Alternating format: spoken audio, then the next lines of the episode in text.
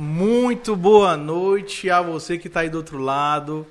É um encontro aqui muito esperado, anunciado aqui há algumas, alguns dias, né? algumas semanas para dizer a verdade. E a gente também se surpreende mais uma vez com a adesão das pessoas e com o nome forte e com a credibilidade que a gente tem encontrado com a pessoa que está do meu lado, que eu ainda não falei o nome, mas eu sei que você já sabe quem é. Então muita gente já sabe, ou pelo menos já ouviu falar do Estênio Muniz Bezerra, né? Isso. Ou mais conhecido como Estênio Muniz, ou mais conhecido ainda como Estênio da 2S, né? Então, assim, Estênio, é um prazer você estar aqui hoje no Fuga Podcast.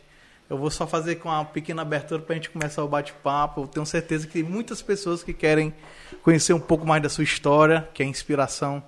Acredito que para muitas pessoas, no bate-papo, pré-bate-papo aqui, já deu para sentir que realmente existe aí uma luta também de verdade para chegar onde chegou, para mostrar o que a 2S já tem produzido, já tem feito. É a qualidade, né? Selo 2S de qualidade que vem, vem aí bombando na é, para todos nós aqui da região, enfim, é sinônimo de realmente credibilidade a 2S Produções. A gente dá aqui a pouquinho bate-papo. Agora, antes disso, eu queria realmente aqui agradecer a todos os nossos apoiadores. Sem eles, é, o Fuga Podcast não acontece. Então eu queria que mandar um abraço especial de uma maneira ainda simples para o Churrasco Gaúcho, a Rafael Cabeleireira, Mercadinho O Carlito, Tiago Cel, a Império Case, a Veste Bem, o Novo Tempero Caseiro, que em breve está retornando às atividades, Marinheiro Gás e hoje pela primeira vez esse novo apoiador, o Junix Churros, que eu não conheço esse cara, está apoiando a, a, edição número 14 de hoje. Aqui um, mandar um abraço aqui para todos os nossos é, colaboradores, né? E também aqui os nossos amigos que estão fazendo parte de hoje do nosso estúdio. É, Marinaldo Filho, Alícia, Matheus Melo que está ali, o Érico Rocha também que está aqui. E hoje, Stênio, é aniversário desse rapazinho aqui, Maquinaldo Filho, rapaz. Parabéns, Maquinaldo, o homem das máquinas. É o homem que. Seu microfone é que você tem para dizer pro povo. Eu, eu tenho para dizer que até que demorou pro Junix Churros tá, tá patrocinando os bagulho, né, cara? Esse tal de Junix Churros, eu vou te falar um negócio, hein? Aí.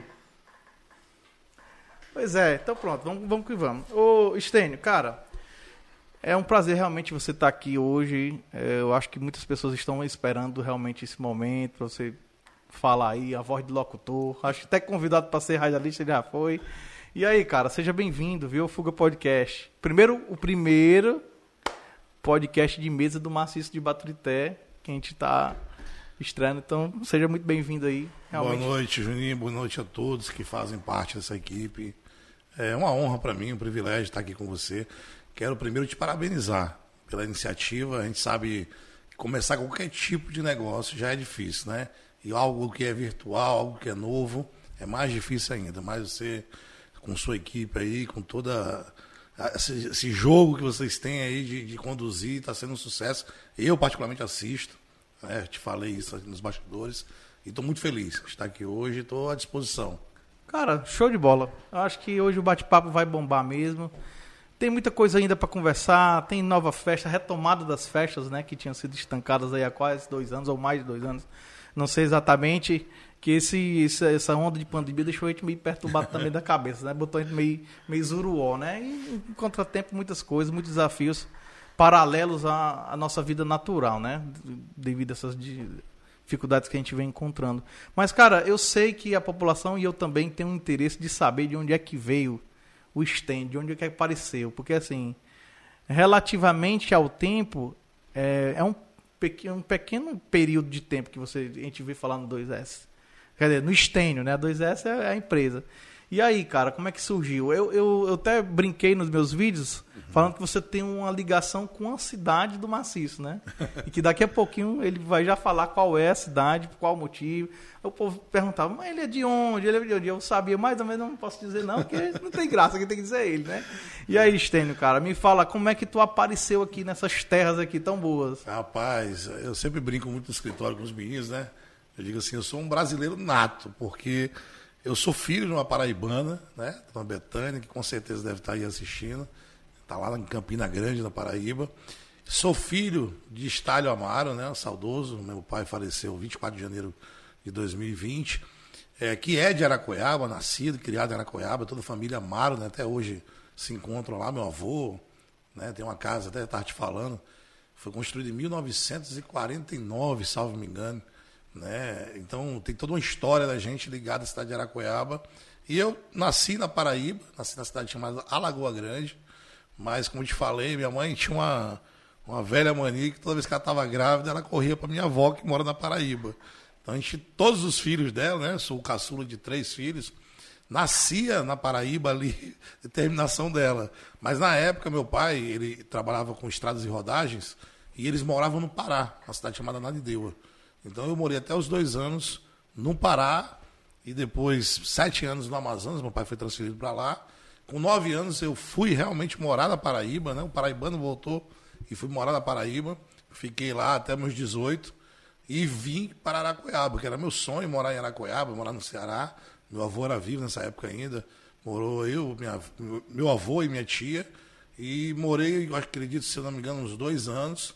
Depois fui para Fortaleza, né, trabalhar ali, primeiro emprego, juntamente com o Jonas Campeiro, com o Tiago, né? A gente tem um, um parentesco, somos primos. E a gente morou, acredito que uns dois anos em Fortaleza, ali no Montese, e foi onde eu consegui meu primeiro emprego, e aí tem uma história longa aí. Primeiro emprego que. Como foi isso aí? Rapaz, o meu primeiro emprego foi em Fortaleza, é, no antigo, acredito que hoje não existe mais, Armazém Nordeste. Era uma empresa de, de móveis eletrodomésticos, tinha outros segmentos, né? Mas eu fui contratado, meu primeiro emprego foi como vendedor de, de móveis e elétricos em casa, né? Que visitava casa a casa com Catálogo. Na luta mesmo, na casa. É, na, na andei muito mesmo, aqui né? com o do Ceará, Calcaio, tinha muito cliente ali. E a gente vendia em porta a porta, com um catálogo na mão e oferecia aqui geladeira, fogão. Era aquele vendedor de porta. E aí, mesmo. E aí foi o início realmente da vida profissional. Né? Foi. Né? Assim, eu tenho que trabalhar, tenho que querer alguma coisa na vida, então eu. Tinha que o primeiro luta. desafio foi esse, né? Isso? Foi, que ali eu tinha escolhido sair da casa dos meus pais, né? Já tinha idade maior queria ter a minha independência financeira. já tinha meu irmão, que é o mais velho, né, morando já em Fortaleza. Né? Tinha minha irmã também, já morando em Fortaleza, que é mais velha do que eu. Eu disse, não, falta eu ter que ir para a rua, ter que trabalhar e fui em busca disso e, e muita dificuldade, né? Todo início, todo, todo início é muito complemento. Muito, ah, tem muita história disso aí. Nós já temos, assim, é, a certeza que a 2S é um sucesso. É uma empresa consolidada. E as pessoas acham que a 2S, ela nasceu agora há pouco tempo, né? Uhum. Pelo menos para nós, ela nasceu há pouco tempo, né? E assim, é, surgiu como essa ideia da 2S, é, como essa parte realmente de mídia, né, de marketing. Uhum. É, como é que surgiu a 2S na sua vida, assim, tu, essa ideia? Pronto, eu, eu morei esse período em Fortaleza e logo depois eu fui morar no Rio de Janeiro. Né? Eu tinha alguns parentes no Rio e as coisas aqui em Fortaleza não estavam dando certo. Eu queria realmente. E, eu sempre fui um grande sonhador, né? Eu disse: não, Rio de Janeiro é uma cidade grande, onde eu vou poder estudar, me formar, ir atrás de, de grandes metas. E aí fui para o Rio com a cara e a coragem, com uma mochila nas costas. Comecei lá, fiz meus estudos, minhas especializações lá. E lá eu comecei a trabalhar com dedetização. Estava até te falando que tem um, tem um ratinho aqui, eu me lembrei. Ele só ele sabe da história ou foi coincidência, né? É, tem um Helry e tem um Léo só para é. ficar, ó, tem um Helry e um Léo. o Léo é o pequenininho, sabe? Tem ah, tá, costumava matar muito escradão aqui. O Stênio é, topa tudo, né, Stênio? Não, quando eu cheguei no Rio, eu precisava estudar, é, trabalhar para poder bancar meus estudos e tudo. Então eu tinha de ir realmente. E o único emprego que eu consegui arrumar lá foi esse de dedetização. Com certeza. E graças a Deus, porque foi assim onde abriu as portas da minha vida, né? Eu, eu comecei a te falar isso nos bastidores. Eu trabalhava com dedetização parte comercial, né? Então a gente tinha muito cliente de mercados. Eu tinha um grande cliente meu, que era dono de três mercados, que era o Alexandre Cabeça, e a gente conversava muito. Eu fazia serviço depois do expediente, né? Que tinha que fechar a loja para dedetizar por conta do cheiro do, do veneno. E a gente conversava muito tal, ele me achava bem comunicativo. Ele disse, Estênio, tu já trabalhou com política? Eu disse, rapaz, não, estou estudando tal. Ele disse, eu vou te convidar para tu conhecer um amigo meu. Que na época esse amigo dele era candidato a vereador, tinha perdido duas eleições. E ele disse, olha, vamos lá, o grupo está formando agora, ele tem chance de ganhar para vereador, e se ele ganhar para vereador, a gente vai formar um grupo maior para ser candidato a deputado estadual. Eu disse, tá bom, não custa nada, estou na guerra. Estou aqui para lutar, vou né? para lutar. E aí eu conheci, que é o Samuel, mais conhecido lá como Samuquinha, né? um grande amigo meu, um irmão, um cara que me ensinou muito. Eu sou muito grato a tudo que ele fez por mim, pela minha família. E lá eu conheci, a gente fez a campanha dele para vereador, conseguimos né, é, é, lograr êxito. Ele foi eleito naquela oportunidade. Dois anos depois, o grupo cresceu. Ele ganhou para deputado. Nossa, velho. Aí eu tive que abandonar, eu tinha terminado todos os estudos, eu tive que abandonar a dedicação, porque eu não conseguia mais conciliar, que o grupo crescia muito, então a parte política realmente estava muito, muito tempo da gente. E aí o grupo foi crescendo, crescendo, crescendo. É, é, foram entrando outros políticos, deputados federais, estaduais, prefeitos, né? Até o ponto de a gente chegar na campanha de 2010, que eu considero um, um grande divisor de águas na minha vida, é, porque nesse momento o grupo tinha crescido muito e a gente tinha uma força política muito forte na região chamada Baixada Fluminense, é como se fosse um maciço de Baturité, né? Baixada Fluminense tem cidades enormes, como Duque de Caxias, que era a nossa sede ali. E lá a gente convidou o ex-jogador, que aí todo mundo conhece, que é o Romário, né? muitas pessoas próximas a mim sabem dessa história. E a gente, na época, o Romário tinha acabado, tinha parado de jogar, não tinha nada envolvido com política, e a gente precisava de um nome popular para fechar a chapa deputado federal naquela época. E aí a gente tinha uma pelada que a gente jogava lá, a gente chama de pelada, né, lá no Rio. Que a gente jogava e sempre iam ex-jogadores jogar tal. O Samuquinha foi secretário de esporte, então conhecia essa galera. E aí, num, num jogo desse, uma brincadeira dessa, eu disse, rapaz, a gente podia colocar o Romário para ser nosso deputado federal. Ia ser uma coisa diferente, já que a gente gosta tanto de futebol. E aí essa brincadeira terminou que a gente tem um amigo em comum, que é o Takashi, também está nos assistindo, pediu o link aqui. grande abraço, irmão Takashi, que hoje é o, o, braço direito do Romário. E aí o Takashi fez essa ponte, a gente conheceu o Romário. Né? Naquele momento ali eu estava uma espécie de fã né? E ao mesmo Rapaz, tempo, meio deslumbrado ainda, né? Pô. Ele abriu a porta do apartamento dele quase caiu para trás. Poxa, Copa de 94 era um moleque brincando. Com e aí ele aceitou o convite, foi o quarto colocado, mais votado no estado do Rio de Janeiro, Romário. E aí o grupo realmente tomou uma proporção aí incrível, mudou minha vida completamente, foi um divisor de águas, como eu falei. E aí eu pude sonhar alto, eu pude começar realizações pessoais e profissionais, que aí é onde surge a 2S lá no Rio, que na verdade a 2S no Rio, ela se chama SS, né? Ela chama-se SS, que era justamente Estênio e Samuquinha, né? E a gente, naquele momento, a gente foi almoçar numa churrascaria lá, e eu vi, um, um, até o momento, eu vi um, uma lona assim, em cima de um negócio quadrado, e aí eu curioso, né, perguntei ao cara do o que é aquilo ali? Ele disse, rapaz, aquilo ali é um trio elétrico. Eu disse, um trio elétrico? Ele disse, é. Eu disse, rapaz, esse trio elétrico tá jogado aí por quê? Ele disse, não, esse trio elétrico aqui era da, da Ivete, que foi o primeiro trio da Ivete, que é o Madeirada. Foi para Sandy Júnior. A Sandy Júnior foi fazer uma turnê no Rio de Janeiro, o trio quebrou. E o Jonathan Dantas, que é um grande amigo nosso também, muito amigo do Wesley aqui, né? É o Aras Dantas. Ele comprou o trio. E tá aí jogado, ele não quer mexer no trio. Aí eu olhei pro deputado, falei, sabe o que? Vamos comprar esse trio? Ele disse, tu sabe tu sabe mexer em trio?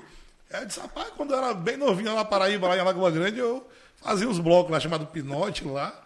E aí, cara, disse, vamos, tu quer, a gente vai comprar isso aí, vamos ser sócio. Eu disse, tá bom. E aí foi quando surgiu né, a 2S, que a gente começou a, a, mexer com esse trio lá, terminou que o trio hoje é considerado né, um dos maiores trios do Rio de Janeiro. Foi onde eu comecei a trabalhar com eventos, que é o Samucada, né, o trio enorme que fez é, o último evento nosso, né, assim, de grande expressão, foi dia 24 de novembro de 2019, que eu, como flamenguista que sou. Só não estava lá presente. Né? Tive né? a honra de estar lá com o trio fazendo o evento da maior vitória do nosso time, que foi a Copa Libertadores. E logo após, no mês de fevereiro de 2020, né, o último carnaval que houve, a gente fez os blocos de rua, que a gente é acostumado a fazer lá já há bastante tempo. Então a 2S surgiu no Rio nessa linha aí do trio elétrico. Rapaz, que, que carreira, viu? Agora que está começando, gente. Fica aí. Não sai não, ó. Aqui a gente pode observar uma situação de adaptação, né? E de coragem também, né? Tipo assim, tu sabe mexer em trio? Sei, não, mas eu sei não. Bora, bora tentar completamente cego, né? Mas assim, disposto a, a realmente enfrentar, né? E, É, é e a começou lá atrás, em Fortaleza, com a Isso. decisão de vou pro Rio, cara nem sabe o que que vai ter lá. Eu vou com essa boa intenção e eu acho que vai dar certo, e deu certo. E, e conseguiu formar esse grupo todo, né? A- aproveitando as oportunidades que tinha, né? Com certeza. Então, assim, é, transformou a detetização numa, numa, numa via, numa ponte realmente de, de, de- de oportunidades, né? E aí varia também de pessoa, né? Tem pessoas também que têm oportunidades que não aproveitam. Então, É, a gente, Conta. eu costumo sempre dizer, né? Eu falo muito isso na, na minha equipe lá, que a gente hoje tem um grupo muito jovem, né? E eu brinco muito com eles. Eu digo, ó, vocês são homens, mulheres, né? Que para muitos são crianças, ainda que vocês são jovens, mas para mim vocês são homens de pouca idade, né? O jovem às vezes se confunde com responsabilidade e eu tenho uma equipe top e muito responsável. Eu sempre costumo dizer a eles, ó, eu tenho uma história que eu considero muito bacana, mas tem também as, as coisas que aconteceram errado, que, que não deram certo. Ah, o trio hoje é o maior trio do Rio. Mas a gente teve vários sufocos que a gente passou com o trio. Teria que ter uns 10 Fuga Podcast para contar tanta coisa que a gente passou para chegar ao trio ser, né? Tudo o que ele é hoje. Então, você falou, né? A gente sempre teve essa vertente de topar as coisas, enfrentar, mas sempre com muito amor. Eu costumo dizer isso. Tudo aquilo que eu, eu me submeto a fazer é algo que eu gosto, é algo que eu realmente quero fazer e a gente vai aprendendo, vai melhorando a cada dia. deixa Né? eu te perguntar. É, dois, é, SS a gente já sabe que era Estênio Sim. Samuca. 2S tem um, algum significado também? Tem, tem sim. Aí tem é, a história do 2S aí é importante essa, essa junção do nome você entender. Em 2015, né, eu, eu tinha passado quase 13 anos sem vir ao Ceará, né? O Nordeste. em Quase carioca, direito. Era Total, quase, um, né? quase um carioca, né? Minha família ia me visitar lá, mas eu não estava mais vindo ao Nordeste. Era muito complicado a questão de agenda. Nossa, era uma correria muito grande. Em 2015, meu pai fazia muito, é, era conhecido, né? o Natal do seu estádio. Até que eu batizei o Natal do Coronel. Que era assim, uma festa que ele amava fazer na casa dele, né? E a gente recebeu o convite, não, a intimação da minha mãe dele, ó, você tem que vir esse ano. Já tá na hora, né? Isso, aí aí eu vim em 2015, terminou que eu cheguei na noite de Natal, revi muitos amigos, entre eles o Pedro, o Jonas e o Tiago, né? A gente sempre foi muito próximo, principalmente eu e o Jonas. E aí, cara, acendeu de novo aquela, aquela vontade de, de, de ver o Ceará novamente. Eu tinha uma, eu costumo dizer que eu tinha uma história mal resolvida com o Ceará, né? Da forma que eu fui embora, né? É, muito conturbada a minha ida. Eu não considerava que tinha vencido no Ceará. E aí eu, eu e o Jonas, quando a gente era mais novo, a gente brincava que a gente ia ter a JS Produções e Eventos, que era Jonas Steiner. né? Inclusive a gente trouxe uma quadrilha, na época a mãe dele era prefeita para lá, um festival. E aí eu disse, Jonas, vamos voltar a fazer evento. Aí ele disse, prima, a gente se chama muito assim. Disse, rapaz, em 2016, ano que vem, o Thiago é candidato a prefeito. Eu disse, que bacana, cara. Então vamos juntar a experiência da gente com a de vocês. Vamos trazer umas pessoas lá do Rio. E assim foi. A gente trouxe alguns meninos lá trabalhar com a gente no grupo. Eu não pude ficar, porque a gente já tinha compromisso lá com o grupo, né, no Rio. E aí, infelizmente, ele não ganhou. Só que quando ele não ganhou, o João disse assim: vamos fazer eventos? Eu disse, bora. E na época eu estava conhecendo a Saunara, né, que hoje é minha companheira, que está nos assistindo, tiver, eu vou dar um croque nela. Olha, rapaz, Sanara. Aí a gente, a gente, na época, a gente estava se conhecendo já. E aí os eventos que a gente fez na época não era 2S. Na época era. A gente batizou como JWS, que era Jonas, o William, que era um amigo meu do Rio que estava aqui, e Stênio. Meu amigo, Juninho. Eu, ah, viu aquela expressão no evento chamado fumo.com? Era a empresa do fumo, meu amigo. Era só prejuízo. Só prejuízo. Foram quatro festas e quatro prejuízos. Eu disse, Nossa Senhora. E aí, naquela, no último evento que teve dessa composição aí, eu ainda morava no Rio. Aí eu disse pra Sanara, rapaz, eu vou desistir desse negócio. Eu, eu não vou fazer evento no Ceará, não. Eu tô quietinho no Rio, lá ganhando meu dinheiro. Eu vou vir aqui para perder dinheiro, nada, rapaz. E ela me incentivou muito. Ela foi uma pessoa que realmente me encorajou demais. Eu disse, não, você tem esse sentimento de você que você quer vencer no Ceará. Então, faça da sua forma, faça só, faça do seu jeito. Se você errar, é você que errou. Se você acertar, foi você que acertou. E aí eu disse, tá bom. Aí eu brincava, que a gente ia abrir empresa, era advogada. Aí eu mandei os documentos para ela, nós vamos, vamos fazer a coisa certa. Vamos abrir a empresa, tudo direitinho. E aí ela disse- chegou na junta comercial e disse, Estênio, qual é o nome da empresa? Eu disse, rapaz, dava pra gente colocar Fênix. ressurgindo das cinzas. Entendeu? Aí. Aí ela disse, não, esse nome não fica legal, não. Aí eu disse, mulher, já tem um nome já. Mulher. Aqui no Rio deu sucesso o SS. Tudo que eu tenho na minha vida hoje, graças a SS. Aí tem eu e você, dois S, então. Coloca dois S. E terminou que a contadora na época errou no contrato social e colocou SS também. Também. Porque a gente falou dois S, ela entendeu que era dois S, SS. Mas depois a gente consertou e deixou os dois S. Então o nome 2S tem essa origem, eu quis contar esse negócio. Pronto, olha aí que como é bacana pra saber, né? Isso. A gente vê é, realmente assim, é, é, é, como as coisas vão surgindo. Né? Para quem não está entendendo, nós estamos aqui hoje com Stênio Muniz, mais conhecido como Stênio da 2S. E estamos aqui batendo um papo, conhecendo um pouco aqui da história dele. Ó, já saiu de vendedor de imóveis, foi para detetizador, aí foi para promoção de eventos, ia fundando uma, uma, uma, uma, uma empresa chamada Fênix, ressurgindo das cinzas, e parou na 2S, né? Aqui em Baturité. Em Baturité não, na região, não é isso? Isso. E, Stênio, quando surgiu essa, esse desejo de voltar, retornar ao Ceará, foi uma alegria também para sua família, né? Retornar a Sim, ver os sim. pais, ver a mãe. Com certeza. Aí quando foi. Aí eu fiquei, né, nesse intercâmbio 2018, dia 7, dia 6 de janeiro de 2018. A 2S foi finalmente inaugurada, né? A gente fez uma gravação do DVD no Cumbuco da grande amiga minha, Gabi Lima. E aí a gente trouxe o primeiro evento para 2S aqui em Baturité, que foi uma parceria na época com o Nana, que foi a ressaca do Nana, né? foi uma parceria entre a 2S, Nana Xanana e o menino, o, o Thiago, da JR6, não é isso? Pronto, a gente fez esse evento, foi um primeiro evento nosso. Foi a gente começou a conhecer as pessoas de Baturité, foi onde eu comecei a me encantar por Baturité, porque como eu ficava muito em Araquara quando era novo, eu mal frequentava Baturité. É, só vinha mesmo pontualmente em algumas festas. E aí eu disse assim, não, vamos começar a fazer evento aqui, eu vou ficar no Rio e aqui ao mesmo tempo. E eu fiquei nesse, nesse intercâmbio. Aí quando foi no finalzinho de 2018, quando eu voltei de uma campanha eleitoral, que foi a última que eu fiz no Rio, eu disse, não, agora eu vou ficar de vez no Ceará e vou pra cima da 2S. Vamos receber aqui os recebidos. Rapaz, o negócio aqui eu vou sair mais três vezes mais gordo do que eu já tô. A tela tá engordando, mas a realidade é grande. O, o Stênio, deixa eu te perguntar uma coisa, cara.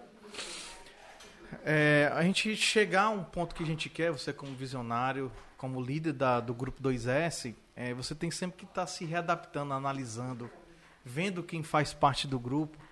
E uma coisa que eu achei muito interessante foi você catar aqui mesmo na região pessoas que eram competentes para fazer o que estão fazendo na empresa. Com certeza. Pois sem uma boa equipe, a equipe não vai para canto nenhum. Então aqui a gente pode aqui até mencionar o próprio Érico que está aqui, né? Que Sim. você, quando viu, "Ei, isso aqui dá para trabalhar com dois S. Não, e gente- aí, cara, deixa eu te perguntar, é, você é exigente com esse, com esse requisito, né? Sim, muito. A gente, quando, quando a gente. Para porque- dar, dar certo a 2S, tem que Não, ter... lógico, eu, eu costumo sempre enaltecer, e isso aí não é nenhum tipo de mexã, mas eu enalteço sempre a minha equipe. Né? Eu sou muito fiel a todos que fizeram parte de, de alguma forma da 2S né? e os que estão lá hoje. Né? Acho que todo mundo tem sua parcela de, de participação. E foi uma das coisas que, quando a gente realmente montou a 2S em 2018, a gente começou a fazer evento aqui, na época, eu, eu comecei a observar muito. Né? Eu sempre fui muito frequentador do Tempero Grill, nosso amigo Matheus sabe ali. E eu sempre frequentava ali, né? Eu quero mandar um abraço para meu amigo Zé Walter, um grande amigo, um grande de- sujeito é, parceiro, um homem, né? um empresário. E a gente começou a observar na cidade as pessoas que se movimentavam em relação a eventos. E eu tive a felicidade de conhecer o Érico, que hoje é um grande amigo, né? não só ele, como a irmã dele, que está nos assistindo, minha irmã, que eu chamo até de irmã, que é uma grande amiga minha, que é a Érica, a mãe dele, que é um amor de pessoa. Eu digo que é. Eu até brinco, chamo ela de, de mãe dois. Quer não, já estou querendo me engordar aqui, viu, pessoal? É comida, bebida toda hora. E eu, eu tive esse privilégio de conhecer o Érico no Tempero Grill, numa pré-festa né, que estava tendo da EIE Eventos, que era a empresa dele com o Evani, qual também quero mandar um grande abraço, está com a gente hoje também lá na 2S, na parceria de um- de um próximo empreendimento nosso, que a gente vai dizer. E aí eu comecei a conhecer as pessoas, e as pessoas foram se chegando, foram vendo a nossa forma de trabalhar. Baturité, a região de Baturité naquele momento estava muito carente de eventos, né? E o povo de Baturité gosta muito de eventos. E a gente sentia na, nas pessoas o desejo de ter de volta aqueles grandes eventos e com isso participar de quem queria fazer, né? Então eu tive muita felicidade de encontrar as pessoas certas. Eu, eu falo assim que é, é interessante a gente sempre falar que uma empresa, para ser a potência que ela realmente tem que ter os colaboradores que sejam é, da altura que a empresa quer. Então, assim, a gente vê aqui o, o stand muito acessível, muito simpático, pelo menos eu acho, mas assim, tem a hora séria do, do bagulho. Ah, com certeza. Tem a hora séria de, Eles chegar, conhecem, de puxar para puxar a orelha, né? Então assim, se tá lá fazendo é porque merece estar fazendo parte. Com certeza. E eu acho isso interessantíssimo, porque assim, eh, não não querendo menosprezar, mas cara, faça por onde merecer a oportunidade. É isso que eu digo, sem derrubar ninguém, sem passar a perna em ninguém, mas merecendo ocupar aquele espaço estratégico, né? E outra coisa que eu observo muito em ti, que aí eu também sou um pouco observador, tem um oi torto que olha para um lado e outro para o outro, cheio de brincadeira, mas você é muito de estar presente no ato das produções. Isso eu acho, eu admiro muito. É, Eu admiro porque tem líderes que não estão nem aí para isso e que eu não posso ir porque eu posso me sujar. O exemplo, né? Mas É, assim, você eu- sobe na escada, Sim, você sim. aperta o arame. Eu queria você subir mais na escada, mas a, a- a- barriga não tá deixando muito, não. Sobe só uns três degraus, Mas, né? Pra não Juninho, eu perigo, quero, né? eu quero voltar àquilo que eu falei no começo, que a gente tem que ter um amor àquilo que a gente faz, né? E realmente tudo aquilo que eu faço, eu faço com muito amor. No, no trio, a gente aprendeu, eu aprendi muita coisa no trio, na marra, né? Acontecia as coisas, o gerador dava problema, e aí o cara para apertar lá um parafuso, tem um negócio de uma cacheta, que eu tenho uma raiva danada daquela cacheta, quando vaza óleo, mela todo mundo, e para o cara apertar aquela cacheta tinha que ter alguém segurando. E aí o resto dos meninos estavam ocupados, a gente tem, são 16 profissionais no trio, e todos estavam ocupados e eu estava ali como o proprietário, como responsável e sem fazer nada. Eu ia lá, metia a mão e ajudava. Então, é uma coisa que eu gosto. Eu queria muito fazer mais, né? Realmente, a gente, às vezes, a gente trabalha tanto termina se descuidando da saúde. Eu tive uns problemas de saúde e comecei a ficar fora do peso e não parei mais. E a gente, às vezes, é limitado até pela questão física mesmo. Mas eu gosto muito de estar presente. É, a minha equipe ela tem, um, ela tem um, realmente um prazer de fazer a coisa acontecer. Como te falei, são pessoas que gostam muito do que fazem, né? tem prazer de ver a coisa andando sucesso. E eu digo assim, poxa, eu até brinco muito com a equipe do marketing. Né? Eu quero mandar um abraço para todos os meus designers que estão lá trabalhando, tenho certeza absoluta, é, que são os meninos maravilhosos que, que conduzem, juntamente com as minhas queridas social media, que se eu não falar delas, elas vão matar amanhã. Olha, né? rapaz. Tem um time do marketing gigantesco. E eles, às vezes, né, de sexta-feira tem muita demanda no escritório, né? É, e quando a eu vejo que a coisa está apertada, que vai se estender o horário, eu fico lá com eles. A gente pede pizza, pede churrasco, às vezes toma uma cervejinha. Porque é uma forma que eu acho assim, de minimizar o cansaço psicológico e físico de cada um deles. É ver o proprietário ali do lado deles, dando uma força moral. Eu não sei fazer arte, não sei mexer. Eu mal consigo mexer em computador, sou muito arcaico ainda. Então, eu, eu, eu costumo dizer isso, que a gente tem que estar lá, presente, para ver tudo isso acontecer. É por isso que é como se você realmente é, fizesse parte da equipe sem lembrar que, que tem aquela responsabilidade de ser o dono de tudo aquilo ali, de, da empresa ir para frente com, com as certas é, caminhos abertos, né, direcionamentos que você tem que dar. Então você realmente senta na mesa com seus colaboradores, não é isso? Literalmente. Então, assim, com certeza os colaboradores também se sentem abraçados. E aí dizem assim, pô, eu vou dar o retorno aqui, meu retorno vai ser o melhor que eu posso fazer. Eu acho que isso é perfeito. É, não cai dedo de ninguém, que sirva de exemplo para outros patrões que não se sintam maiores ou melhores do que ninguém, né? E é até os bastidores aqui, eu já vi algumas fotos e achei interessante sobre isso, é realmente de estar ali e tudo. E a equipe se torna mais forte, né, Stein? Tu sente Ah, com esse, certeza. tu sente esse, essa energia? Sim, sim. E a gente tem que, antes de, de, de ser patrão, a gente tem que ser amigo, né? E lógico que a gente tem no, no caminho de uma empresa onde tem. Hoje nós estamos com 26 empregos gerados direto e indiretamente. Lógico que tem problemas, é normal uma equipe, uma peça ou outra, não se adequar a uma cobrança, a se adequar a um ritmo de trabalho que é realmente é muito puxado, né? e a pessoa ali né, não aguenta, quer sair e tal, a gente entende isso. Mas é, eu acho que antes de ser patrão, a gente tem que ser amigo de todos. Eu costumo ser assim. Até os que hoje não estão conosco, é, no fundo ali sabem quem é o Estênio, amigo, o cara que está sempre com a mão estendida para ajudar. Porque eu sei que cada um, como eu sou, temos nossos problemas pessoais. Por mais que a gente tenta não levar para dentro da empresa, né, o psicológico está dentro de nós. A gente não consegue, vou tirar aqui o botãozinho, vou apertar, ele vai sair na hora que eu entrar na empresa. Então é importante a gente estar ali com eles, olhando para eles, sentindo o que eles estão passando, ficando feliz com o crescimento de cada um deles. Eu fico muito contente. Eu tenho exemplos na empresa de funcionários meus que entraram andando a pé, literalmente, e hoje estão de moto, estão pensando em trocar para o carro. E eu fico assim, cada um sabe a felicidade que eu tenho disso aí. Né? Eu, eu vejo é, passeando ali com o namorado, com a namorada, indo para um show, indo para uma viagem. E eu sei que indiretamente eu estou proporcionando isso aí. Então acho que é, esse termo patrão, né? Eu brinco muito, quem tem chefe, é chefe, quem tem chefe é índio. entendeu? Esse negócio não. A gente é responsável pela empresa, somos né, o responsável legal da empresa, somos aqueles que realmente tem que conduzir o piano. Mas, meu irmão, sem uma equipe, sem ter um amor pela equipe, eu sou muito grato à minha equipe, tudo que eu. Não só, né, eles vão me matar, mas não só do Ceará, mas os meninos que estão lá no Rio, a gente está há um ano e oito meses afastados, né? desde que começou a pandemia não teve mais evento no trio.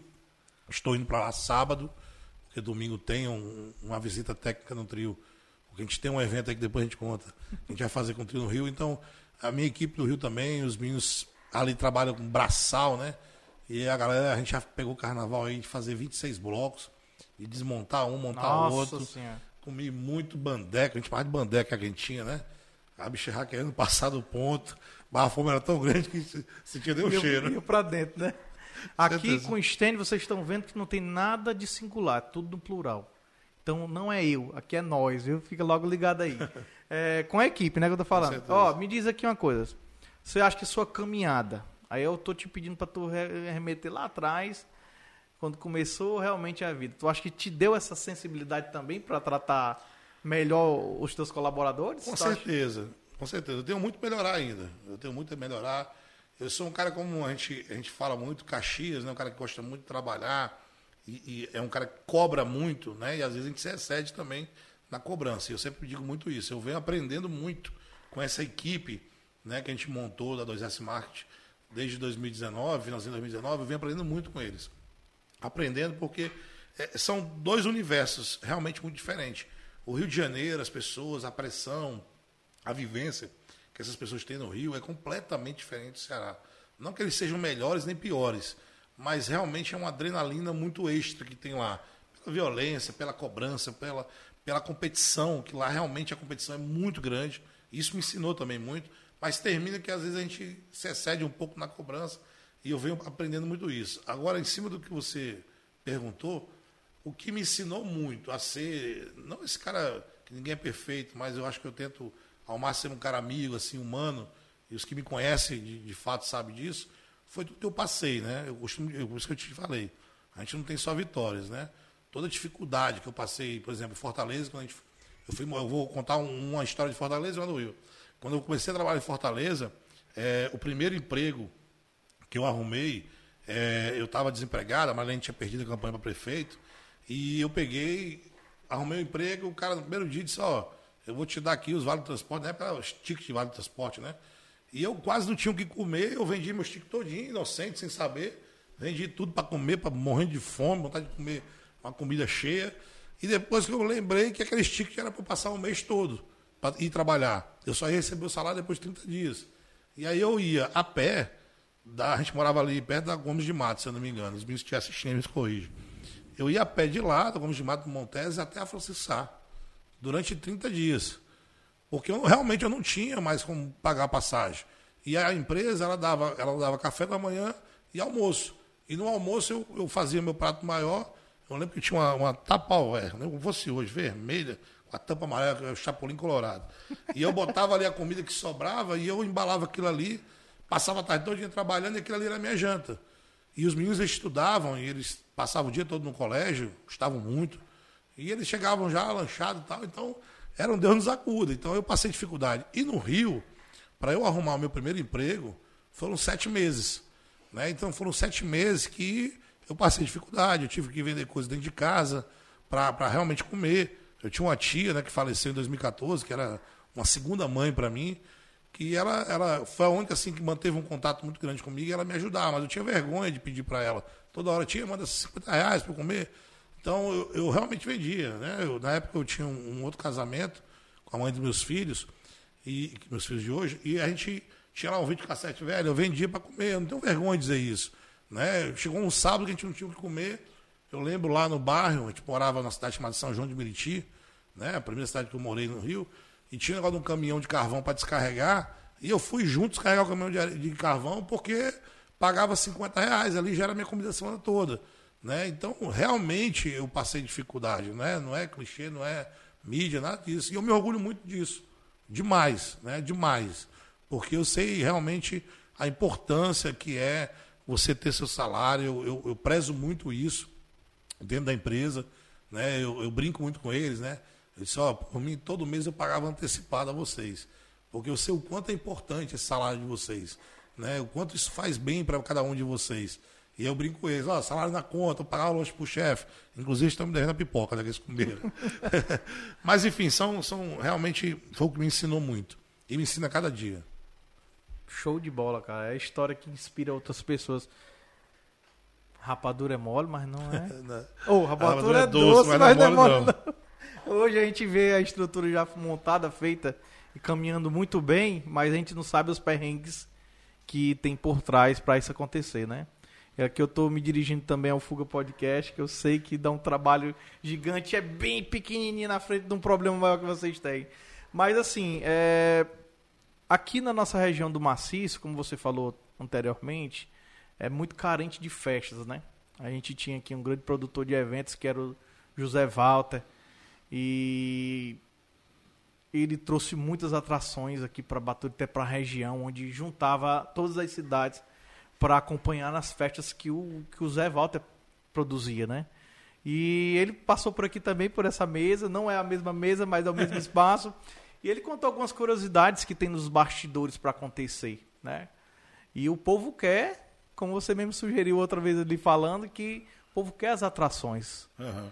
Mas não tem nada de simplicidade para trazer as atrações, né, né Ah, com certeza. O Zé Walter é um mestre, né? Um cara que eu admiro muito, um grande amigo realmente, um cara que teve sua história, tem sua história até hoje, né? É, aqui no Maciço, não só Baturité, eu, eu brinco com ele, eu chamo ele de comandante, ele me chama de autoridade, né? Eu digo, comandante, você era para ser patrimônio histórico da, do maciço, porque realmente o Zé Walter é um grande empresário. E o Zé Walter pegou uma época, eu costumo dizer, uma época áurea de eventos. Né? A gente, eu participei de alguns Chitão, alguns Festa Santa Luzia, na época eu era jovem, né? E, eu, e, e, hoje eu entendo como é que funcionava o evento naquela época. As bandas, parece que elas tinham é, prazer de tocar no interior, nas pequenas praças, como eles chamam, né? Então, eles procuravam uma pessoa de credibilidade da região, Zé Walter, tô com uma banda aqui, vamos fazer um show na ABB dia tal, bora. E aí ele montava o evento, montava o evento, vinha para o evento, né? Não tinha esse negócio de pagar cachê, pagar antecipado. E na hora do evento lá tira as despesas, que sobrou é lucro de vídeo. Quando dava lucro, dava prejuízo, cada um pagava a sua parte. Eu costumo dizer que isso é uma época áurea, porque realmente as bandas tinham uma abertura muito grande com os produtores de evento, né? Tinha a história do CD, né? Então a banda queria tocar para poder vender o CD ali no show, distribuir e com isso fazer uma, uma mídia da banda. Hoje em dia mudou completamente, né? Eu não sei se eu vou dizer infelizmente ou felizmente eu já entrei nessa nova é, roupagem, vamos dizer assim. O que acontece? As grandes atrações hoje, eu não vou dizer nem bandas, porque hoje, né, hoje é muito artista carreira solo. As, as grandes atrações, nível nacional, elas têm procurado as praças maiores, que tenha um, um, um retorno financeiro para eles maiores, tanto em relação à mídia, porque hoje a mídia digital paga muito bem, né? Eu posso citar exemplos aqui de artista na época da pandemia que chegava a ganhar por mês um milhão e meio, só com mídia digital. Na época da pandemia, Na né? época da pandemia, né? E o que acontece? A pandemia está ali, né, indo para o seu final, com a graça do Senhor Jesus Cristo, e as bandas começaram a abrir praças, como Pará, Maranhão, Piauí, Rio Grande do Norte e um pouco da Paraíba. Eu quero destacar primeiro essas praças.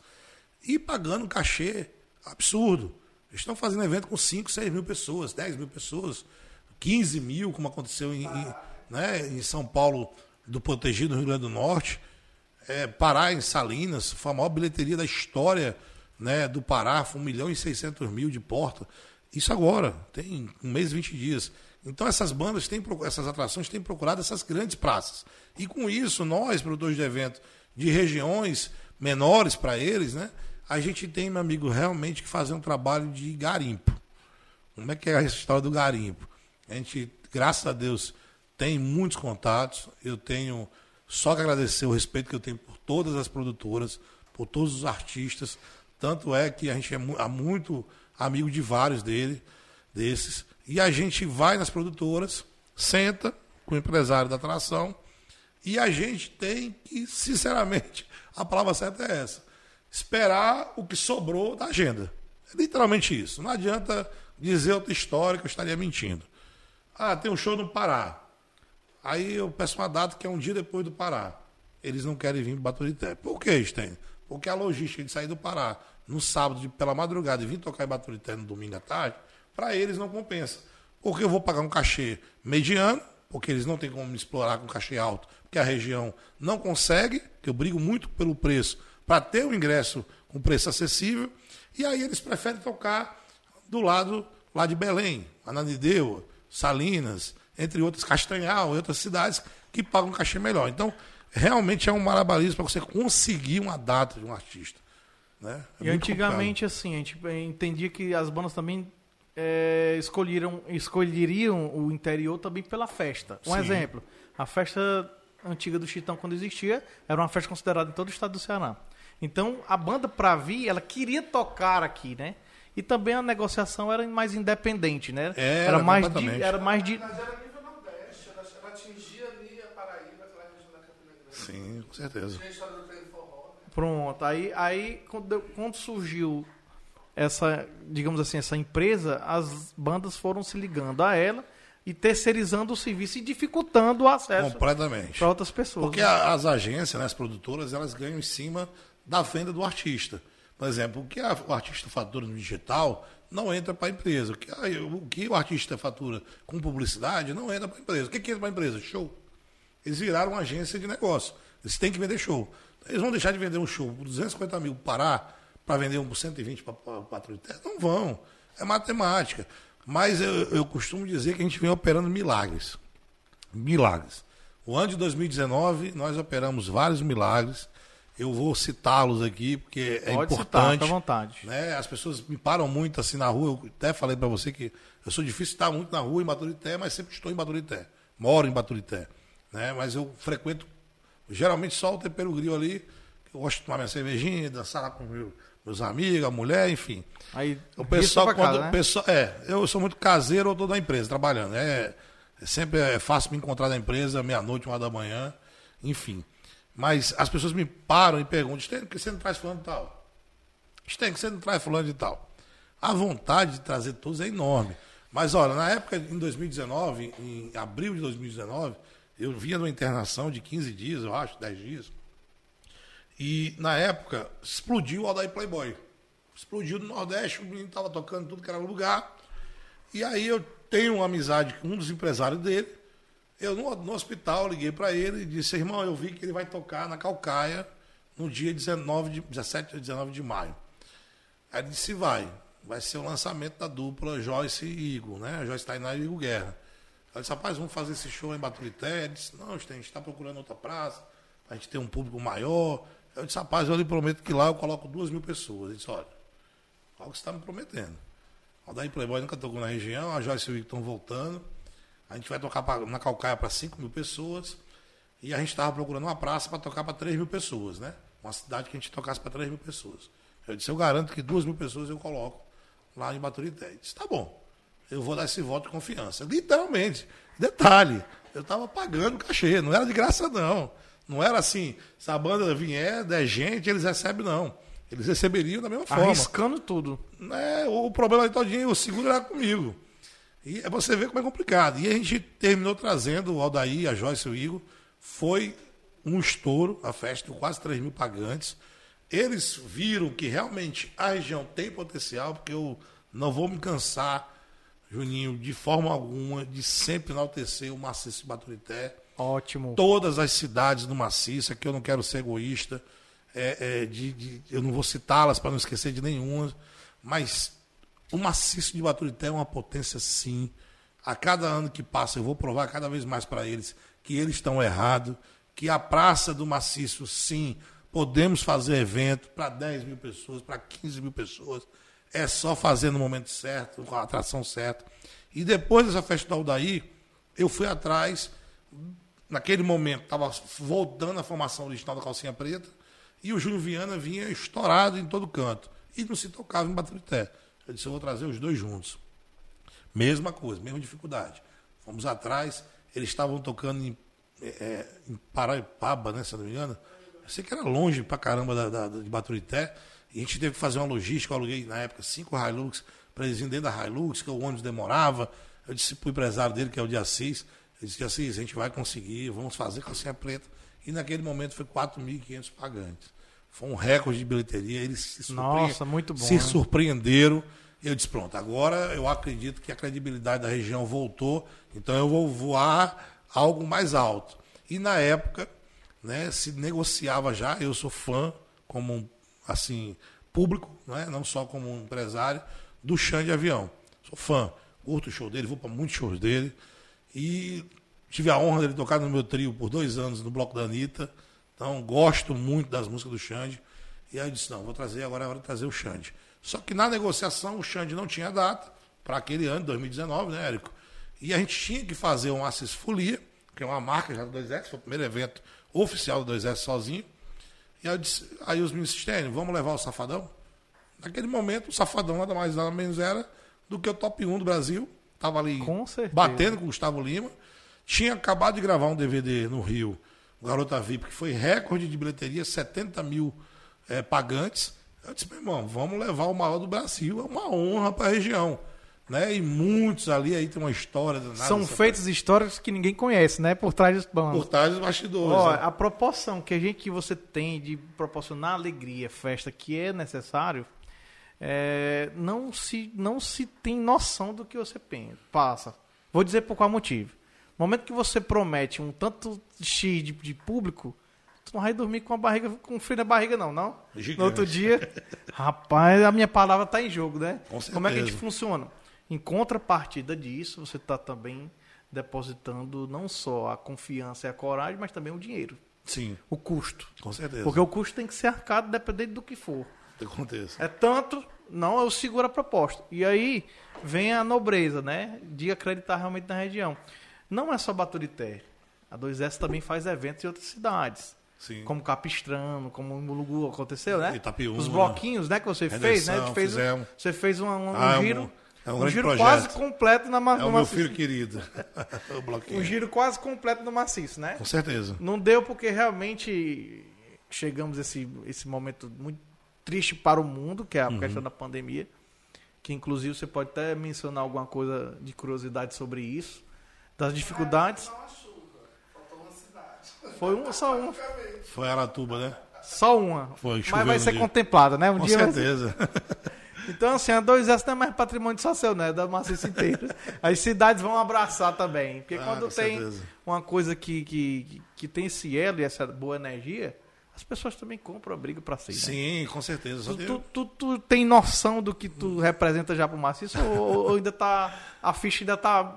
Acho que tá voando ainda. Tô tá vivendo voando. esse sonho ainda. Mas aí a gente vê que você tem. Você veio pra ficar mesmo, né? Assim. Que bom, eu fico muito feliz. Eu sou muito grato a todo o público do Maciço, né? Todos aqueles que frequentam as nossas festas. Né? Eu tenho recebido, eu, né, na época que a gente estava fazendo os eventos antes da pandemia, eu costumo andar nas festas. Né? Isso aí, quem foi para a festa 2S, duvido dizer o contrário. Eu gosto de entrar mesmo ali no meio do povo, independente se está lotado, se está vazio. Eu gosto de escutar né, o feedback de cada um. Eles me param, alguns tiram foto, outros, outros reclamam da- do preço da bebida, outros reclamam do banheiro, outros reclamam. Mas está ali me passando o feedback, conversando. Recebo muito carinho de todos, sempre fui muito respeitado por todos, né? E, e eu vi- Rapaz, o homem é, é, é puxado, né? É, mas graças a Deus isso é importante, que isso veio, veio me dando esse know-how para a gente acertar nos eventos. Até mesmo, né, o Stênio, porque você estando lá presente e vendo uma possível falha que acontece, Sim, é, você vai ver o ambiente. Eu tô só dando aqui um exemplo. Uma lixeira ali, um bar aqui, tudo isso tem que ser projetado e programado. Então, a- o evento também da menina, da Sheila, né? Da sim, Sheila, teve a ressaca do bloquinho, né? Que a A Sheila, Sheila Mello. Pronto, outra atração também, que Nível nós não nacional. tínhamos, né? É, não, tem, tem muita coisa. Gente- Muita coisa, mas assim, eu tô dando destaque realmente à organização. A forma com como é feito, como é produzido. Porque tinha todo um, um endereço, tinha todo aquele palco. Aquele palco ali vai dar acessibilidade para quem tá aqui. Isso. Aquele, tá, tá? Então, isso é o novo, talvez. É, a gente, a gente- Isso é o que a gente não tinha. Então, Então- quando, quando você tem, você se surpreende, né? É importante isso, porque a gente, quando chegou no, no Ceará para fazer eventos, eh, a gente veio de uma escola muito forte, né? Que é a escola do Rio de Janeiro, do Sudeste ali, de grandes eventos. E algumas coisas que não aconteciam em festa em Baturité, que a gente trouxe essas novidades, e eu sempre falei para a equipe, ó, vamos fazer uma festa, obviamente, todo e qualquer negócio gera em torno do lucro para você sobreviver. Né? Você tem aqui o seu programa, você precisa dos parceiros para poder continuar isso aqui. Você tem despesa, equipe, material, equipamento, enfim. Então o evento não é diferente, né? Algumas pessoas se confundem, né? Acham que o evento é só diversão. Sim, para quem vai curtir. Para quem vai trabalhar, a busca, primeiro, eu sempre falo isso para meus colaboradores. Primeiro, nós temos que entregar o evento da forma que foi prometido. Isso é importantíssimo.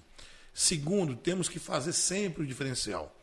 Eu costumo dizer que a concorrência ela é saudável para nós que queremos crescer, porque a gente tem que ir para cima da concorrência. E para ser um dos melhores, a gente tem que fazer diferente. E terceiro e último vem o resultado final, que é fazer a entrega do evento, marcar de alguma forma, de alguma pessoa dizer, olha, que evento bacana, que negócio bonito, que coisa organizada. E aí, naturalmente, a última etapa vai acontecer. Você vai ter um lucro, você vai empatar, você vai perder. Né? Eu, eu- eu friso muito isso. No ano 2018, nós fizemos grandes eventos em Baturité. Foi o primeiro ano da 2S, o primeiro foi o Nana, né? não tivemos lucro. Fizemos o Maciço Folia, não tivemos lucro. Fizemos o Arraiado Maciço com os meninos, com o Érico Bebani, não tivemos lucro. Fizemos a Arena 2S na época da Copa do Mundo, não tivemos lucro.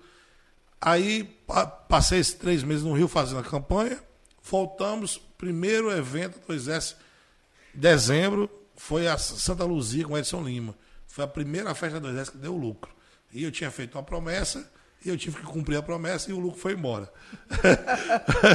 Resumindo, o primeiro ano da 2S não teve lucro nenhum, só investimento. Então imagina, se eu pensasse, não, vou parar. Não, disse, vamos ver onde a gente está errando, vamos tentar diminuir custo, vamos ver quais as melhores formações que a gente faz para que o evento tenha um custo menor, mas a qualidade seja mantida e vamos trazer novos desafios, novos projetos, que foi onde surgiu o bloquinho, que é, sem dúvida, para mim, meu. É o filho. minhozinho, diz, É, eu sou apaixonado pelo dê, bloquinho. Sou apaixonado pelo bloquinho. Cara, é, a gente fala assim e reduzir custo e não perder e não perder a qualidade do, da produção.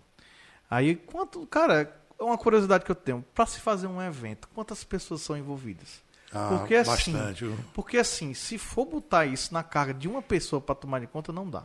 Com certeza. Porque eu me lembro de segurança. Eu me lembro da limpeza.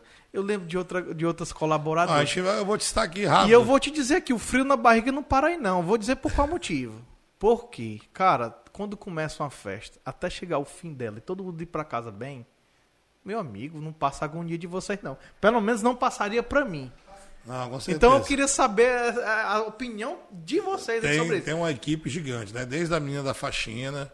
Eu vou começar, né? Desde a época, desde a equipe da montagem do evento, primeiro. É, mexe muito. Aí gente, vem a cara. parte da limpeza, vem os meninos da segurança, vem os meninos da produção artística do palco do artista e camarim, vem a equipe técnica de luz, som, é, é, vem a equipe da ambientação, vem os meninos da produção geral, vem as meninas da bilheteria, vem o pessoal da recepção. Enfim, é uma equipe gigante, bar, né? É uma equipe gigante, a qual eu costumo dizer que é uma engrenagem, que a coisa tem que funcionar. Porque se um ali cai, quebra, realmente prejudica o andamento do evento. Quem vai para os eventos da 2S é mais do que natural, sempre me vê sendo o último a chegar limpo na festa, né? O Érico é o que mais puxa minha orelha. Porque da meia-noite, a festa começou, o clube tá lotado, eu tô de chinelo, bermudinha, sujo, porque eu tô desde o dia todo montando, e depois eu vou em casa tomar um banho, chego quase uma hora da manhã da festa, e ali eu fico até o final. Porque realmente eu tenho essa preocupação. Né? Eu, eu repito, eu venho de uma escola muito forte de, de eventos, onde a exigência é muito grande. Né? A gente, um dos blocos que a gente faz no Rio é o Cordão do Bola Preta, que é um bloco mais antigo do mundo, está no Guinness, onde tem uma melhor idade na diretoria, que são altamente exigentes. Né? São pessoas que têm uma formação artística enorme ali. Tem, só vou citar um nome aqui que não precisa falar mais outro. Um dos que compõe a diretoria do Bola Preta é o Boni. Né? Então você imagina o nível de cobrança que Boni, não é. O Boninho. Boninho. Boninho o, da Globo? O Boni, o pai do Boninho, né? O pai do o Boni. pai do Boninho, né? O Boni. Nossa senhora, então. Você tira por aí. Padrão, padrão, né? padrão ali é FIFA. Então, realmente, a exigência lá é muito grande. E fazer evento no trio elétrico é um evento, é como se produzisse um evento ali. Vamos lembrar a saudosa bebê. E esse evento fosse imóvel. Então você tem que produzir um evento e ao mesmo tempo fazer esse evento andar. É assim que faz evento elétrico. Caminhando bem, né? Sem, sem grandes tribulações, né? Toda a parte de segurança, o Aí risco. vem a questão da energia que tem que ter um gerador, se não Dois, tiver. ca- Ó, eu tô, eu tô dois. botando um porque eu não sei. se um, se um der dois. problema, que sempre dá, tem um segundo para o stand-by, a Então, chama. então, então não é tão simples como É o povo acha que é. Curtir a festa é bom demais, voltar bebo também, que eu já voltei algumas vezes. Mas eu sei que a É quem produção realmente mesmo. bota pra descer, né? Com certeza. E assim, a gente estava conversando também, é, você começou na, na área política, né? Marketing Sim. político, e aí foi migrando para o- os eventos, Sim. eventos em geral, né? Em geral não, né? Porque também esportivo também, tu, tu- Fiz, inclusive, eu fiz é, 2018, acho que foi outubro de 2018, não, outubro de 2019 mesmo. Não, outubro de 2018 mesmo. O evento da Fórmula 1, que é um evento que acontece todo ano no Brasil, e tem uma etapa no Rio de Janeiro e tem uma etapa em Florianópolis, onde a gente faz o teste da Heineken, né? A Heineken é patrocinadora da, da Fórmula 1 e lá tem um carro da Fórmula 1, tem uma moto da, da, da corrida lá de, de moto né, internacional, onde a gente faz esse evento esportivo, né? Então, a- na área de eventos, eu posso te falar que eu já fiz eventos para gregos e troianos. eventos é eventos, né? Porque já fiz marcha para Jesus, fiz para evangélico, fizemos na época que o Papa visitou o Brasil, no Rio de Janeiro, fizemos aquela, aquele evento da caravana da oração, não sei se vocês lembram, que era uma, uma, uma caravana gigante, aquele trio elétrico todo branquinho, pintadinho, era o nosso. Nossa, Né? Fizemos as 14 maiores paradas LGBT do Rio de Janeiro, né? e interior, inclusive a Copacabana, que é a maior nossa, do mundo. cara, muita Então, o evento representatividade, é viu? história. Mas me fala aqui, a 2S ela é- pode ser contratada por qualquer pessoa também? Sim, sim. A Ah, gente- o Estênio, eu quero fazer um evento e a produção 2S toma. Inclusive, na pandemia, a gente teve muitos convites, né, Érico? Para fazer a produção de live. Fizemos algumas lives, né? Fomos contratados, como eventos também, né? A gente tem esse mix no KINAI nosso, que é tanto a produção artística, né? Como a produção do evento em si. Então, a gente está aberto a trabalhar. A quer E trabalhar. aí a gente pode mencionar pelo menos três estados aqui: Ceará, Paraíba, Rio de Janeiro, Sim. mas tem outros. Tem, tem sim. E tá gente- crescendo mais ainda, né? Tem, a gente está aí com, com vários projetos, né? A gente se preparou para esse momento, vamos dizer isso. Né? Como você falou, eu sei que vai ser o momento que você vai tocar na história da pandemia, que é, que é justamente esse, esse trampolim, né? Eu quando vim para o Ceará, eu, eu meio que planejei determinadas situações, né? Planejei 2018 finalizar o ano com o nome da marca 2S Produções e Eventos forte na região do Maciço. 2019 ser um ano de grandes eventos, conseguimos. 2020 era onde a gente ia começar a rodar com eventos no Maciço, no Ceará em si e na Paraíba. Aí foi quando chegou a pandemia, a gente só conseguiu fazer o projeto do bloquinho. Mas tinha um projeto do Arraiado 2S, que era um projeto, que era um projeto, não, que é um projeto é, extraordinário. Inclusive, nesse ano teve um, um São João digital, né, pela prefeitura, Sim. que foi muito bonito, muito bem nós. feito. Massa, parabéns, viu? Top mesmo aí, eu, eu, eu acompanhei. É, o prefeito, o prefeito gosta de festa, O né? prefeito acha bom, né? Jorge, né? É o prefeito foguete, né, que a gente chama, né? É, É quero, só- inclusive, mandar um abraço para ele, que ele deve estar também online, que é um grande, grande sujeito, um grande amigo que eu tenho. E é um cara que sempre ajudou muito também a 2S. Bora, prefeito, sentar aqui também qualquer dia desse aí que é pra você bater um gosta. papo com a gente. Ele gosta. Show de bola. Deixa eu te perguntar aqui outra coisa que é interessante e agora fugiu da minha cabeça, mas eu vou já lembrar. É, na pandemia, vocês tiveram que se reinventar. E existia 2S Produções. E com essa readaptação de todos nós, não só da 2S, não só do Estênio, não só do Leal, é, saímos com sequelas, mas somos sobreviventes, né? E aí, cara, como é que tu se sentiu nessa, nessa, nessa situação? Rapaz, Tô falando como produtor, realmente. pronto, eu, eu, eu vou te falar um negócio. Porque parou tudo. Deus é muito bom comigo, sempre foi muito bom comigo, muito bom mesmo. Eu sou muito grato a todas as bênçãos que Deus me dá e principalmente os assopros que dá no meu ouvido aqui, que eu acho que ele vai dizendo eu dormindo e eu acordo com isso na cabeça. Eu vou puxar um pouquinho, dois meses, três meses antes da pandemia, que foi o finalzinho de 2019. Finalzinho de 2019, a 2S estava na época, tinha acabado de fazer o evento do Flamengo, 24 de novembro, e tinha a festa de Santa Luzia para realizar dia 12 de dezembro, que foi a Valquíria. E nesse intervalo aconteceu as eleições suplementares de Aracoiaba. Né? E como eu falei, tem toda uma amizade, um vínculo com o Tiago, e ele convidou para a gente fazer parte da campanha, usar um pouco da nossa experiência na, na parte política, e aí a gente conseguiu essa vitória, que foi uma vitória muito significativa, né? Realmente era, um- era uma luta grande uma- contra uma máquina do poder econômico e ele bravamente, né, juntamente com o grupo, conseguiu aquela vitória. E naquele momento, o meu falecido pai, ele estava em processo de tratamento da doença dele. E eu estava muito próximo a ele, né? Muito presente na casa dele lá em Aracoiaba. E a gente conversando na varanda dele e tal. E ele disse assim, meu filho, é, eu acho que tá bom esse negócio de Rio de Janeiro, já deu, é muito perigoso, eu estava acompanhando os jornais, meu pai era um cara que lia muito. E tá bom esse negócio, Thiago ganhou a eleição, pega a sua equipe, que é uma equipe muito boa. Meu pai sempre foi- gostou muito dos meninos, né? Da equipe da gente. A gente bebia muito na dele, né, Érico? Ele, era, ele gostava muito daquela alegria. Ele dizia, pega esses meninos, rapaz, você treina eles, coloca eles na área da política também. E ano que vem, ano da eleição, vocês, com a, com a credibilidade, o conhecimento que vocês têm na região, vocês vão conseguir outros prefeitos. E aí vocês fazem outra campanha, mais uma coisa que você vai ganhar um dinheirinho. E aí eu saí da casa dele, confesso, Juninho, que naquele momento, assim, rapaz, meu pai tá de brincadeira. Eu vou deixar de fazer campeonato no Rio de Janeiro, já tô com minha história resolvida, todo mundo me conhece, para me arriscar aqui, que ninguém conhecia essa parte política do STEM, só a parte de eventos, até você. é, não, é, não é uma coisa simples de, de você pegar uma campanha política e fazer com que o candidato acredite no seu potencial. Porque a publicidade, o marketing político, é uma área muito importante na campanha. E aí eu estava também presente nesse momento meu cunhado, que é lá de Campina Grande, né? Casado com a minha irmã. E ele disse, cunhado, rapaz, uns amigos nossos também envolvidos com prefeitura na Paraíba. Eu tenho também as prefeituras que eu trabalho, que eu trabalho com energia, é, é, com sistema de energia. Eu posso te apresentar uns prefeitos, prepara aí um portfólio da tua história, um currículo, e vamos fazer isso. E aí, naquele momento, eu chamei para ir para o escritório, que a gente já tinha um escritório ali, né? Chamei um grande amigo, um cara altamente inteligente, uma figuraça que eu adoro, que é o, Jefferson Gondim, né? Falei, chamei de diretor, né? Diretor, eu dou esse projeto assim, essa... isso foi finalzinho de dezembro de 2019, tirado de pandemia.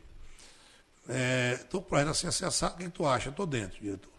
Tô contigo. E ele sempre foi um cara que eu vejo assim, uma grande admiração que ele tem por mim e eu por ele, que é um menino muito inteligente, centrado. Inteligente demais. Muito Abraço, centrado. Jefferson. Ele é um cara, um grande sujeito. E naquele momento, a gente, pronto, agora está formado aqui, mas a gente precisa de um design. Porque os caras vão pedir material, a gente tem que produzir. Vamos atrás de um. E eu só conhecia um aqui em, em Baturité, que é o Everardo Júnior, que trabalhava naquele momento na prefeitura. Sei quem é demais. disse, Meu Deus do céu, vamos ter que fazer dois problemas aqui. Convencer o cara a ficar com a gente e fazer o cara pedir demissão, meu amigo. Numa coisa que só a gente está aqui acreditando. Mas é um, também é um menino que eu tenho uma gratidão gigante por ele. Né? Um sujeito maravilhoso, um menino do bem, um cara altamente inteligente, centrado. E ele pegou e disse: Eu tô dentro. Eu vou sair da prefeitura. E ele literalmente pediu demissão da prefeitura. E foi, a gente foi nós três para Paraíba com o meu companheiro, o meu fiel escudeiro, que é meu condutor, porque quem conhece sabe que eu odeio dirigir. Eu tenho meu motorista, que é o Rildinho. e disse, rapaz, Rudinho, é o seguinte, a gente vai para essa aventura aí, se der tudo certo, tá todo mundo bem. Se der errado, vamos pedir a Deus que acabe essa pandemia. Que aí já tinha começado a pandemia.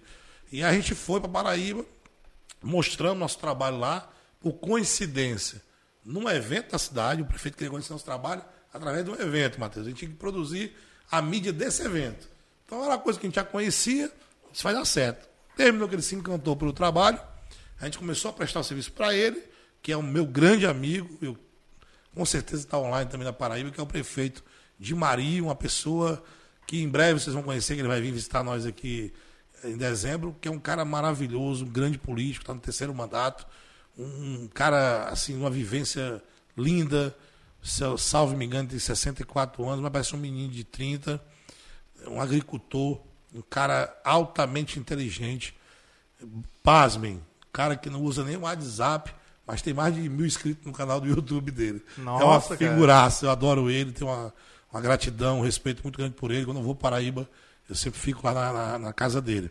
E também a prefeita de Alagoinha, que é a Maria, um grande beijo, Maria, está aí se recuperando do problema de saúde, que também abraçou a gente. Quando eu voltei para o Ceará, dessa minha viagem para Paraíba, chegando em Baturité, eu recebi uma ligação do amigo Herbert, disse, diretor, eu queria conversar contigo. O Heber sempre foi um parceiro dos eventos.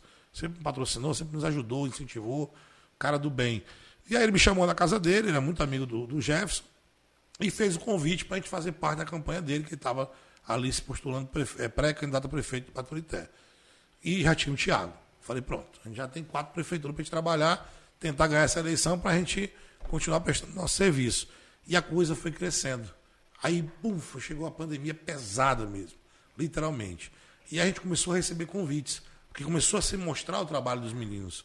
E aí, do Everardo Júnior, a gente chamou o Paulo Júnior, a coisa foi crescendo, do Jefferson Gondim entrou mais um, entrou mais dois, entrou mais três.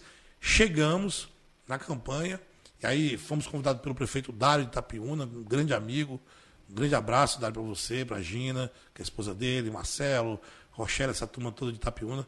E a gente começou a ser convidado, cara. Foi uma coisa assim extraordinária. Só digo que Deus é muito bom comigo. E termin... chegamos ao ponto da campanha, Juninho, de estarmos fazendo 22 campanhas simultaneamente. Foi uma loucura, era uma viagem atrás da outra. O escritório foi assim adaptado naquele momento. O espaço não existia. O que era a recepção. Otimizando, né? Pra... Era, o que era a recepção virou, virou sala de social media, o que era sala de reunião virou sala de design, a minha sala virou sala de, de gravação. Meu irmão, era uma loucura e a coisa aconteceu. Né? E, e, e, eu quero aqui agradecer mais uma vez, não canso, a essa equipe brava. Alguns não estão mais conosco no momento, mas que colaboraram e os que estão, que a gente teve né, o êxito de ganhar várias eleições, sendo considerada a agência que mais venceu eleições no Nordeste. Então, uma agência recém-criada com jovens que ali foram aprendendo no dia a dia. Eu fui passando um pouco do meu conhecimento e eles foram assimilando. Foram 10 vitórias, né? Foram 10 vitórias majoritárias, né? E mais 6 vitórias de campanha de vereador. Foram, tudo foram 16 vitórias. 16 vitórias, é muita Isso. coisa, viu? Muito. Realizou demais. também uma parte do desejo, do desejo, do pai, né? Sim, uma grande de voltar para a terra. É, uma grande Hoje parte. está ocupando o lugar e, e a memória Isso. do pai. E, e, quando a gente começou essa questão do marketing, né? Ele ficou muito feliz, que foi a primeira viagem para Paraíba, ele ainda estava vivo ainda, né? Que ele faleceu dia 24 de janeiro de 2020. E, e, a, e a, a partida dele foi justamente numa dessas viagens que eu fui para Paraíba, eu lembro bem, na véspera, eu não queria ir, porque ele estava internado. Ele disse, não, vá, você tem que mostrar seu trabalho lá, porque o seu negócio vai crescer de acordo com essas vitórias. E ele foi um grande incentivador. Né? Infelizmente, quando eu voltei, ele já se encontrava em coma e logo depois veio a óbito, mas eu tenho certeza que cada passo, cada vitória dessa teve o dedo dele, teve a benção dele. Ele está lá de cima me guiando, me orientando, fazendo errar menos, me ensinando um pouco do cara que ele foi, que é extraordinário. Pronto, cara, show de bola. Eu com certeza ele, ele deixou um legado bom aí para todo mundo. É, nós aqui da região também somos muito, muito gratos, né, por, por, por, por você também estar tá colocando o maciço nas costas aí, levando para muitos outros lugares, encaminhando para muita gente, para o mundo inteiro. Posso até dizer assim.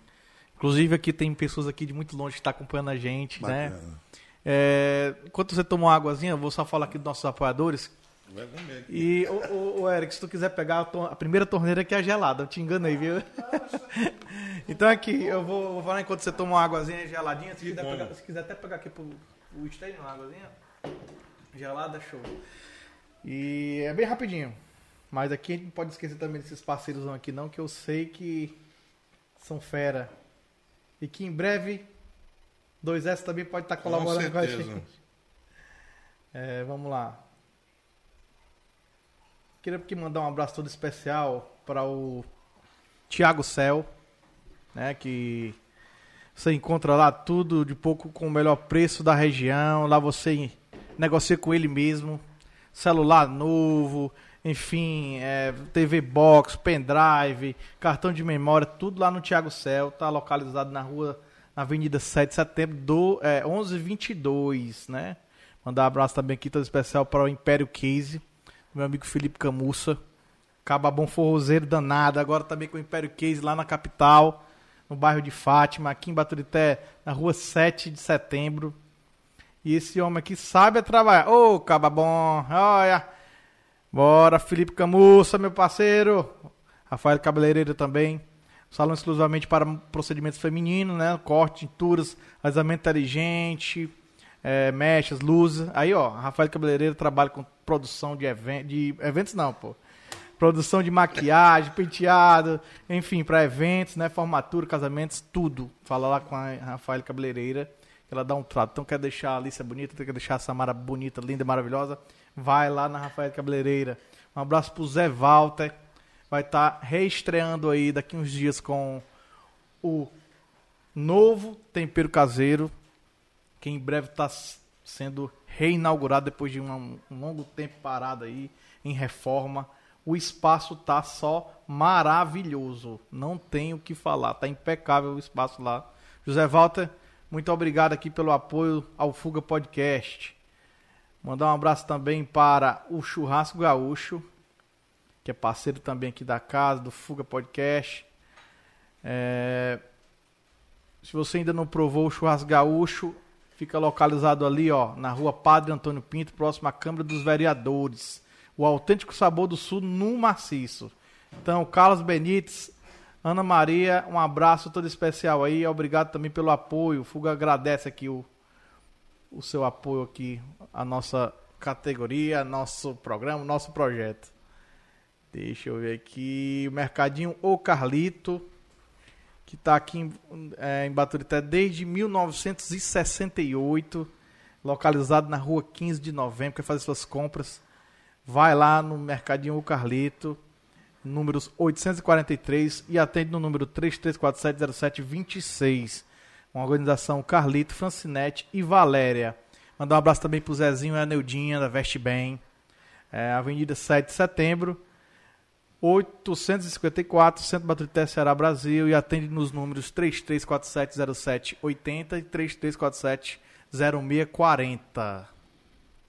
E também não posso esquecer do meu amigo Gleilson, da Nacional Gás, Marinheiro Gás, né? Quem que não conhece, ó, água mineral e gás de cozinha é com o Marinheiro Gás.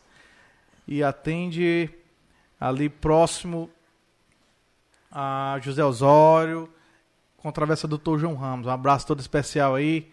Gleilson Correia, meu amigo, velho, bom forrozeiro. E aí, chegou hoje o mais novo apoiador do Fuga, que eu não conheço esse cara de jeito nenhum, estando que é o Junique Churros.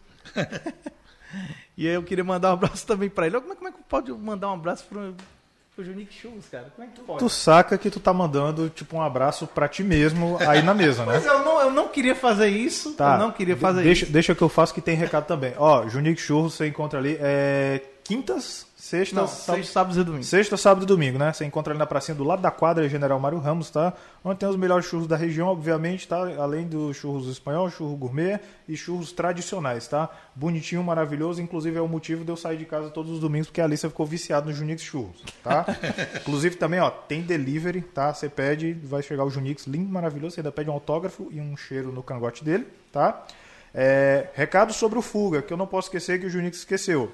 É, não temos problemas com corte, você pode fazer seu canal de corte bonitinho, cheirosinho, totozinho, mas espera o programa acabar e tá o vídeo completo no YouTube, tá? Porque se você não fizer isso, você vai levar um strike e um tapa na bunda para largar de ser trouxa, certo? Então espera o programa acabar e o vídeo tá no YouTube. Outra coisa, perdeu o programa ao vivo, vacilou, não tem problema. Você pode ouvir ele pelo Spotify, pelo Deezer e agregadores de podcast amanhã a partir das 9 horas da manhã, tá? Basta você encontrar, lembrando que os links para o Spotify vão estar na descrição do programa de hoje, tá certo? Assim que acabar vai estar bonitinho e configurado, tá bom? Outra coisa, não precisa ser assinante premium, ser assinante do Deezer ou do Spotify para poder usar a aba de podcast. Você pode acessar normalmente e baixar o programa para você ouvir depois, tá? É isso. Vai. Então, lembrando aqui que daqui a pouquinho a gente vai sortear uma cortesia para o evento que vai acontecer no dia 7 de novembro com a Maria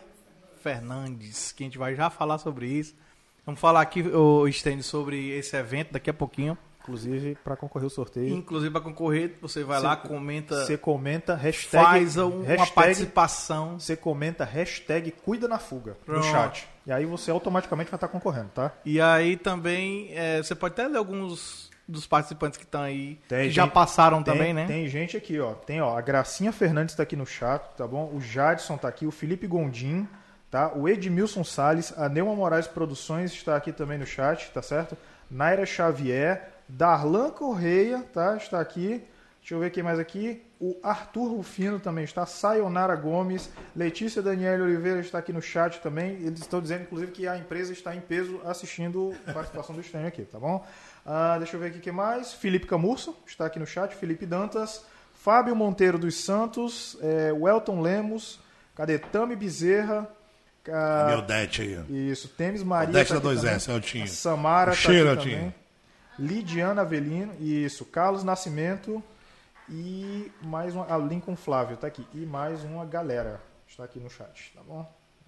Fica passando na minha cabeça assim, sabe? Eu tô me lembrando aqui ainda. Pai Rustênio saiu para Fortaleza, então em Fortaleza foi pro Rio de Janeiro. Lá se tornou um detetizador e começou a fazer amizade com ali, que no DF apareceu outra coisa ali. E aí voltou para o Ceará, foi para Aracoiaba, da Aracoiaba encostou em Baturité, Baturité formou uma equipe. E tá passando aqui um giro na minha cabeça, nada eu disse aqui. Ah, é decorou que tudo. funcionou. E aí, assim, é, a detectar as pessoas conhecem, as pessoas que também não colaboram. É, naturalmente gera, tem pessoas também que querem que não, o não sucesso da empresa. E você também tem que se adaptar com esses tipos de situações. É. Mas o que é melhor é saber o gosto da vitória, né? Saber que é difícil e tudo, mas também chegar à à- à realização e o que já chegou, né? O que já proporcionou para nós que somos é, usuários do serviço da 2S. Então, daí surgiu a 2S Digitais, né? Que hoje é uma modernização que é extremamente necessário ter passado por essa mudança e que ela é, alavanca mais possibilidades e encontra mais pessoas, mas também tem mais problemas. E quanto mais gente, mais problema. Mas já é da sua. Não tem, não tem o que dizer. Você acha é bom já, né? Tá no meio do povo mesmo. E Tem no meio tá, de problema positivo para positivar. E problema para resolver. Enfim. É, Juninho, É tenho... uma experiência nova. Não deixa de ser uma experiência nova, né? É outro caminho, É, né? A questão do, do adaptação do marketing digital, né? Como eu falei, lá no Rio a gente se formou, se especializou no marketing político, né? Que é um pouco diferente do marketing digital. Né? A gente fez campanhas, literalmente, na época, campanhas eram feitas na rua, literalmente, né? Era, na Corpo a corpo na época mesmo, era né? 90 dias ainda, hoje só são 45 e, e materi- muito material gráfico impresso, né? Muitas palestras, reuniões, era aquele corpo a corpo, discursos inflamados, né? A gente tem tudo essa vivência. E em 2014, no Rio de Janeiro, o Facebook já falava muito bem, mas não para políticos. Não, então era raro ver um político bem sucedido na rede social, que naquele momento era o Facebook. Instagram nem existia na, na época ainda. E a nossa equipe lá, a gente formou, na época, a gente tinha um grande QG que a gente chamava, e a gente foi trazendo profissionais da área. Né? Eu trouxe eh, designers, né? eu quero enaltecer os três que começaram comigo lá, o Fábio, o Coelho e o, e o Renan. O Renan até hoje presta serviço para 2S, né? que é um grande videomaker, um dos maiores do Rio de Janeiro, inclusive presta serviço para Globo. Veio aqui para Baturité, participou dessa campanha. e a gente começou a entender um pouco do marketing digital.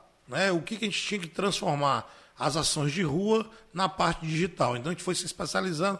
2014, 2015, 2016 já teve a influência do Instagram, isso lá no, no Rio de Janeiro. Tanto que o Instagram aqui, em 2016, não falava muito bem ainda, era o Facebook, né, da campanha do Thiago, mas a coisa foi fluindo, fluindo. 2018, que eu considero, foi o ano digital. Foi o ano que realmente as eleições se transformaram numa avalanche digital, que foi com a campanha do presidente Bolsonaro, né, e aquela, toda aquela mística da parte digital. 2020 foi um ano atípico. Né? A, a crescência da, da parte digital já era considerável. E com a pandemia, a coisa né, se prolongou mais ainda. E aí eu tive que me readaptar, me aprender um pouco mais, tentar entender esse universo da rede social, que infelizmente ainda é uma terra um pouco sem lei, eu costumo dizer isso, né, porque as pessoas às vezes, é, é, por, por trás do celular, por trás do seu smartphone ali, é, tem muita gente valente, muita gente que fala bonito, né? Que não bota a cara, né, Matheus? termina ofendendo as pessoas, julgando, né? né? É muito juiz de direito na rede social. Todo mundo é né? repórter também. Todo né? mundo é repórter, todo mundo é blogueiro, todo mundo é isso, todo mundo é aquilo. Agora tem um monte de marqueteiro.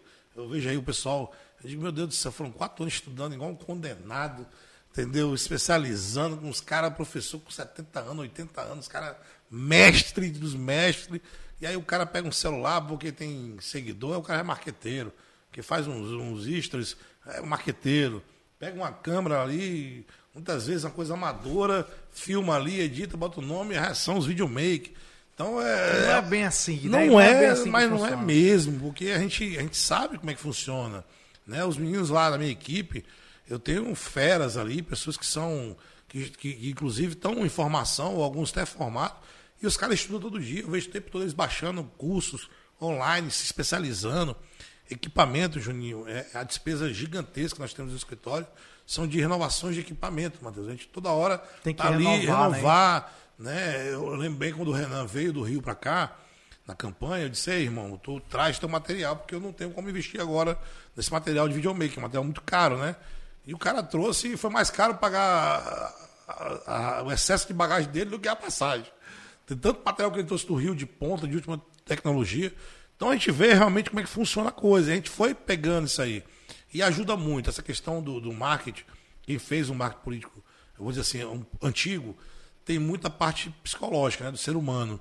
E eu Saber falo, tocar na hora Isso, certa, eu falo né? muito nas minhas palestras, eu faço muitas palestras na campanha, né? Essa, então, fiz inúmeras, era para vereadores, para secretários, para prefeito, para grupo, enfim. Eu dizia muito isso aqui, olha, por mais que o digital esteja eh, sendo um, um- um guia nas campanhas políticas, é onde mostra um vídeo bem produzido, né, uma arte bacana, uma ideia, né, o TikTok cresceu tal. Mas o voto continua sendo uma pessoa humana que vai ali digitar a confiança em você. E a confiança é uma coisa que você vai adquirindo com o tempo. Credibilidade é uma coisa que ficou escassa no meio político, infelizmente. Não é que todos os políticos não prestam, não é isso, não generaliza. Mas, infelizmente, a história recente e antiga do país, né, que a gente, infelizmente, a gente teve um, um- presidente pitimado há pouco tempo, É. entendeu? Mas tivemos um lá atrás. Então, a credibilidade foi pro chão. Então, você construir uma credibilidade, fazer com que essa pessoa entenda isso, que você é a melhor opção para aquele cargo, eu, eu costumo dizer, você tem que ir no sentimento da pessoa. Porque a pessoa que está ali, ela tem sonhos que não foram realizados, ela tem dificuldade, ela está passando e não, ah, paga uma conta de luz para mim que eu voto em você. Infelizmente ainda existe. Mas hoje, Juninho, os eleitores estão muito mais preparados para se convencer a votar no fulano A, fulano B. Nós vivemos isso aqui em Baturité, vivemos isso em Aracoiaba. O Tiago ele teve muito sensibilidade e é um cara que, que tem uma história muito bonita de vida, né? não só porque a mãe foi prefeita, mas um cara estudioso, um cara altamente decente. E ele teve essa sensibilidade.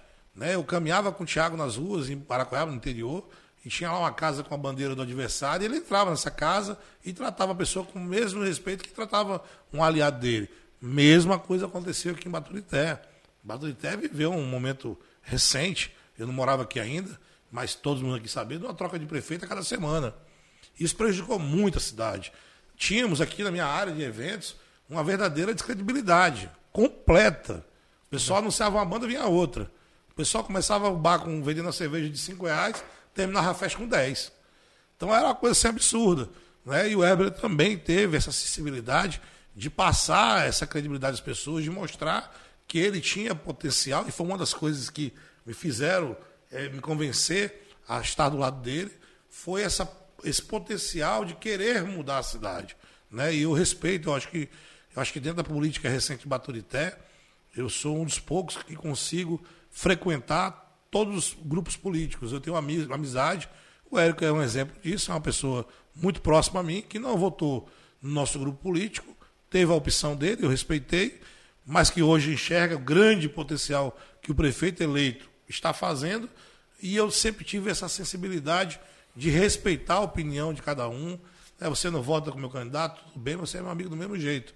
Não brigo por política, eu faço política profissionalmente, eu estudei e aprendi a trabalhar com política para o lado profissional, então eu não deixo o amor da política me vencer, eu deixo a parte realmente profissional, eu faço o meu trabalho, eu presto o meu serviço e tenho minhas opiniões.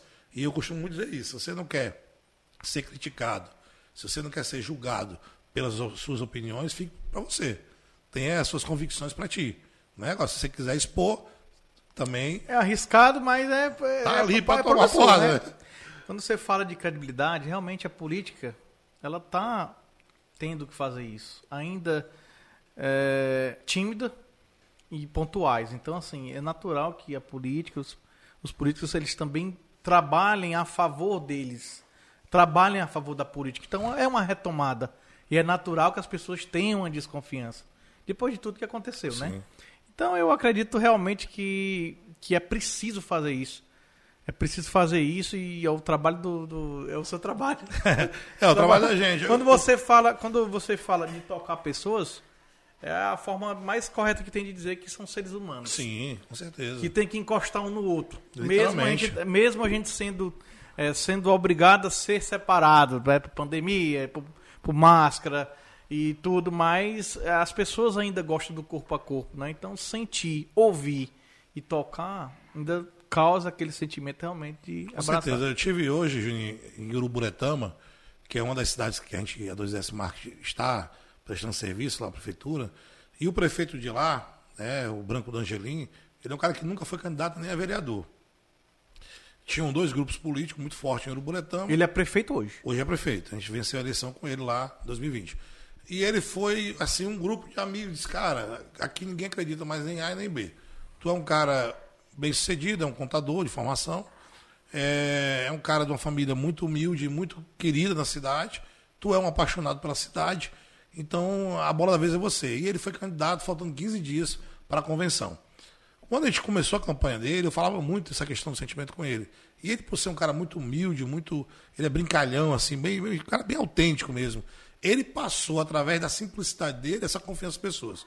Hoje eu estive com ele fazendo as gravações de alguns vídeos institucionais.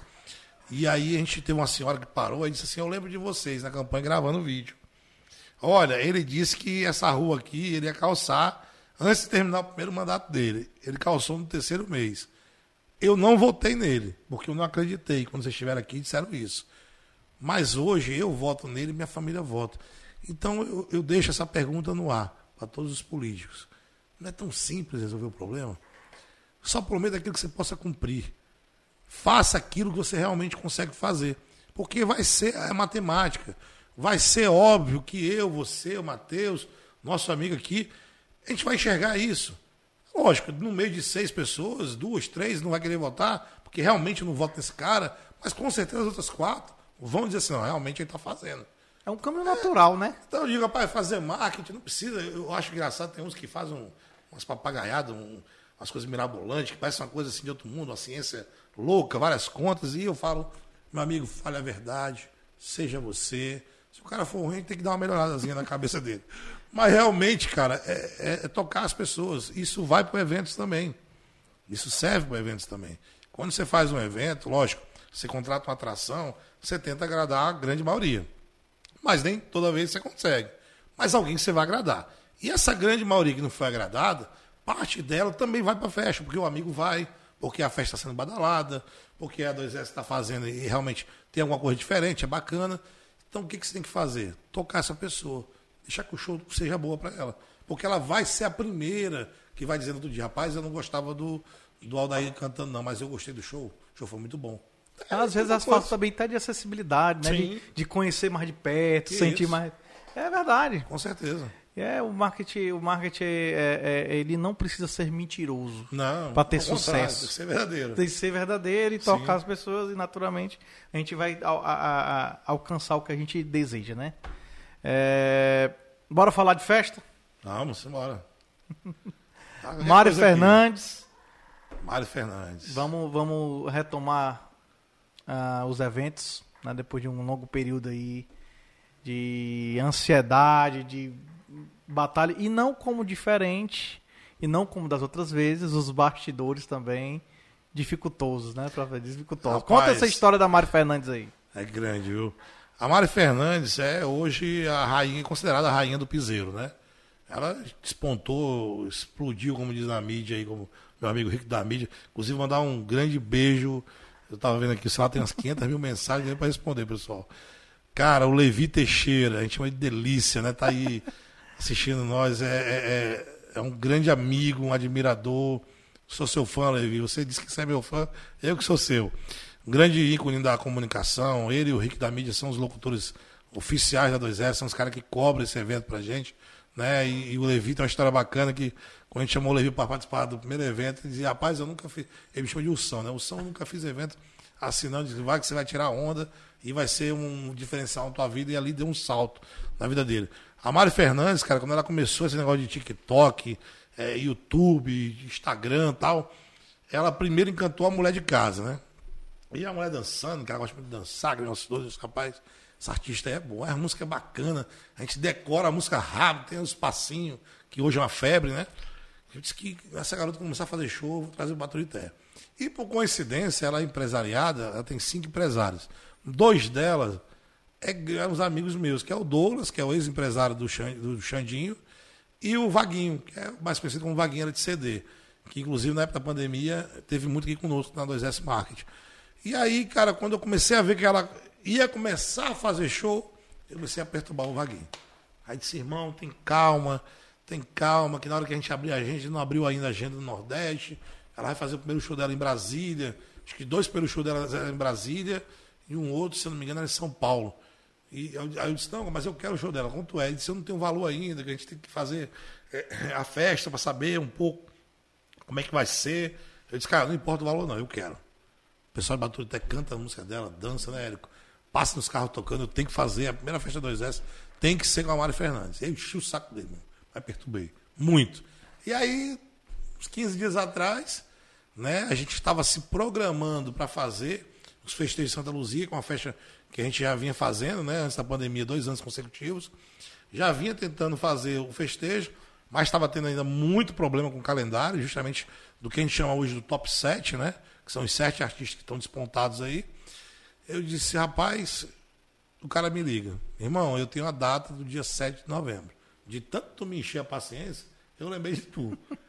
E, e a gente vai tocar essa data no Ceará. Só tem um problema. Eu digo, meu Deus do céu, qual é o problema dessa vez? Tu tem que arrumar outra tocada para ela. E não pode ser tão longe. Para poder ela conseguir dobrar. Porque se ela for fazer só um show Baturité, fica impagável. Por quê? O valor do cachê dela é alto. É, você é um cara que gosta de trabalhar as coisas corretas, você não vai vender muito ingresso, você vai botar um limite que tal permitido, que hoje são 500 ingressos, e essa conta não vai fechar, irmão. Então tu tem que arrumar outra, outra tocada para ela para poder baixar o custo. E a gente conseguiu com os meninos lá de Pacajus, que é o Igor do Paredão, né, o, o Paulo, o Boizinho, enfim, a galera, disse, meu irmão, dá, dá certinho aqui, consegui uma dobrada. Eles estão, vamos fechar a data. E a gente teve essa felicidade né, de conseguir fazer essa festa para dizer assim, estamos voltando. Né? É, Pé eu quero- direito, né? é, eu quero deixar bem claro para todos que é a única festa que a 2S vai fazer este ano. E aí depois a gente pode tocar no assunto dos outros projetos nossos. E aí eu vou explicar o porquê que a gente está fazendo essa festa. Porque realmente não voltou ainda como a gente quer. é muito complicado, Janinho. É uma matemática que não bate. Né? A gente colocou é, apenas 500 ingressos à venda. Né? Hoje eu não tive no escritório, mas as informações é que já vendeu mais de 50% de todos os ingressos. Né? Ontem esgotou o primeiro lote com três horas. O segundo lote, já fiquei sabendo que já está chegando ao fim, já estamos indo para o terceiro e último lote. Ah, Sten, por que você não bota mil, duas mil pessoas? O pessoal queria botar 10 mil. Mas, infelizmente, diferentemente de alguns que estão aí brincando de fazer festa, a gente não brinca de fazer festa. Diferentemente de alguns que estão fazendo aí o que eles chamam de festa, onde eles não colocam o nome deles, o CPF, em arte nenhuma, nós está lá estampado a logomarca da 2S e por trás dessa logomarca tem um CNPJ. Tem uma pessoa legalmente que responde por esse CNPJ. Tem uma história tão bonita né, que a gente não pode é, se é, atropelar numa retomada. Né? A gente tem um comprometimento com o prefeito. Né? Eu assinei uma, um, um TAC com ele de me responsabilizar legalmente, né? de fazer a coisa dentro daquilo que está permitido. É 500 pessoas, vai ter 500 pessoas, tem que ter mesa para todo mundo. Então, a gente colocou na arte lá as mesas, porque a gente realmente, tem que colocar mesas e cadeiras para todos. Vai ter ali, na medida do possível, distanciamento. Óbvio que na hora o cara está bebendo, vê um artista nível nacional, que a Mari se empolga, vai se juntar, mas vai estar tá ali uma ilha sanitária, vai ter ali medidor de temperatura, álcool em gel, é, tentar ao máximo organizar coisa, evitar filas. Né? Por isso que a gente vai, na semana do evento, bater muito na mídia em relação chegue cedo, para pegar o melhor local, né? Tal, evitar filas, essas coisas todas. Então, Juninho, realmente ainda está complicado fazer evento. Essa volta, é, confesso que não estava no programado. A programação era para fazer a festa de Santa Luzia, tanto que a gente soltou um salve to date, mas infelizmente a gente começou a ver que as atrações que a gente tinha palavrado começaram a fugir praças maiores, né, com valores muito altos, e aí eu comecei a fazer conta. Né? Todo mundo quer, eu quero aqui ah, frisar isso, todo mundo quer o João Gomes. Pessoal, vai ter João Gomes, vai ter Zé Vaqueiro, vai ter Tarcísio, vai ter a nova formação do Limão com Mel, vai ter, é, que mais? Natan, vai ter o Felipe Amorim, vai ter todos aqueles que estão no auge. Isso é um compromisso meu. A gente vinha fazendo isso já depois do Wesley, viria já o Xande, já estava programada a festa com o Xande em março. Mas, infelizmente, nesse momento, trazer esses grandes artistas que têm um cachê exorbitante não fecha a conta. É inviável. É inviável. Então, infelizmente, esse ano a gente não consegue fazer. Estamos conseguindo fazer a Mari, deixo bem claro e registrado aqui, porque houve essa parceria com os meninos de Pacaju, Pacajus, e a gente está conseguindo dobrar lá. Só que uma coisa a gente conseguir dobrar com um artista que tem um cachê de 30 mil, e outra dobrar com um artista tem um cachê de 200, que é o show do João Gomes hoje. Ninguém quer, ninguém é tão louco como o Stênio que vai lá e, e, e faz também mesmo. com limitações de público, né? É isso que é o... Se fosse uma coisa aberta que realmente Olha, pudesse. Então a gente está preparando. é, existe um calendário já pré-feito, vamos dizer assim, da 2S para o primeiro semestre de 2022. A 2S ela vai é, galgar a continuidade do projeto que era de 2020, que foi interrompido pela pandemia, de fazer eventos fora também de Baturité, cidades circunvizinhas. Inclusive, a gente está tentando fechar uma festa em dezembro na Paraíba. A Paraíba hoje, até com a nossa amiga Del, Moraes, um amigo Leutel, acho que ela está presente aí na live, que é uma grande produtora da, região de Marília e do Vale da Mata, né? Que são compostos ali em torno de, acho que oito cidades, se não me engano. Uma potência também na região. E a gente está tentando fazer um evento em dezembro, porque na Paraíba, contrário do Ceará, está 70% liberado do público. O Ceará é o único estado que libera 35 mil pessoas para um estádio, mas não libera evento para 3 mil pessoas. Né? Vai entender. Sou admirador do trabalho do Camilo, acho ele um grande governador, um grande político, mas infelizmente, nesse momento, eu acho que está sendo muito incoerente. É, não está pensando na classe de eventos, e quando eu falo na classe de eventos, Juninho, não é só quem trabalha diretamente com eventos. Os músicos são muito afetados. Né? Ainda continuam sendo muito afetados. Né? E tem outra galera também, o comércio. Né? Eu, quando eu lancei essa festa da Mari, vieram muitos comerciantes no meu privado parabenizar, porque eles criaram a expectativa de tomar um fôlego, de vender a roupa, vender o calçado, a menina do salão de beleza Parte de hotelaria, né? hotelaria, parte de restaurante, ela movimenta a cidade. As pessoas que são contra algum tipo de eventos, que torcem para dar errado. Né? Quando eu cheguei aqui, tinha muita gente que arrancava as nossas faixas, colocava 50 lambi-lambi, e no dia de manhã tinha três. É, passam muito por isso. Essas pessoas elas não sabem o quanto o evento em si afeta positivamente a economia do município. Né? Quantas pessoas que estavam desempregadas, que tiveram a oportunidade de ter seu sustento, seu ganho, através do evento. Os artistas locais, que quando movimenta a cidade em relação a eventos, eles também são impulsionados. Porque é que, que você é da onde? Ah, sou de Baturité. Rapaz, tem um evento assim, assim, assado, que terra dos eventos se ajuda também. Está aqui um, um, grande músico que sabe o que eu estou falando. Então, realmente, trabalhar hoje com eventos dentro desse decreto é um desafio de louco. Eu acredito nisso, viu? É. Agora eu fiquei pensando aqui, sabe, o que é a acessibilidade que você tem. Porque não é todo mundo que consegue trazer qualquer artista. Ou seja, pá, eu tô ouvindo aqui, pá, eu acho que eu vou ligar pra esse cara porque ver se ele vem tocar aqui. Se fosse tão simples assim, né? É. Mas não é não tão Não, simples assim não. não, viu? É não. E assim, é, já tem um local certo da festa. Sim, esse evento a gente, né, a gente teve. Esse tempo da pandemia, né, foi muito afetado a BB. Né? Os projetos sociais da BB eram o que davam sustentação ali para os funcionários, com a estrutura, né? Eu tenho um carinho muito grande para a BB, eu tenho uma gratidão muito grande pela BB, a pessoa do seu Lúcio, a Eliane, a Lídia, o São Antônio, né? Um cara assim maravilhoso. Fantástico. Eu fico até pensando o que que vai ser dele sem aquela BB. Mas infelizmente a gente recebeu a notícia que a BB não vai voltar a fazer eventos, está fechada, né? Segundo as informações ainda não, não posso afirmar que ela vai ser leiloada, né? O banco vai leiloar, é uma pena, um patrimônio do município, da região, onde teve grandes eventos, não só eventos sociais, como culturais, eventos eh, católicos, evangélicos, enfim, mas que infelizmente. E aí a gente veio acompanhando algumas festas que estavam sendo feitas, né?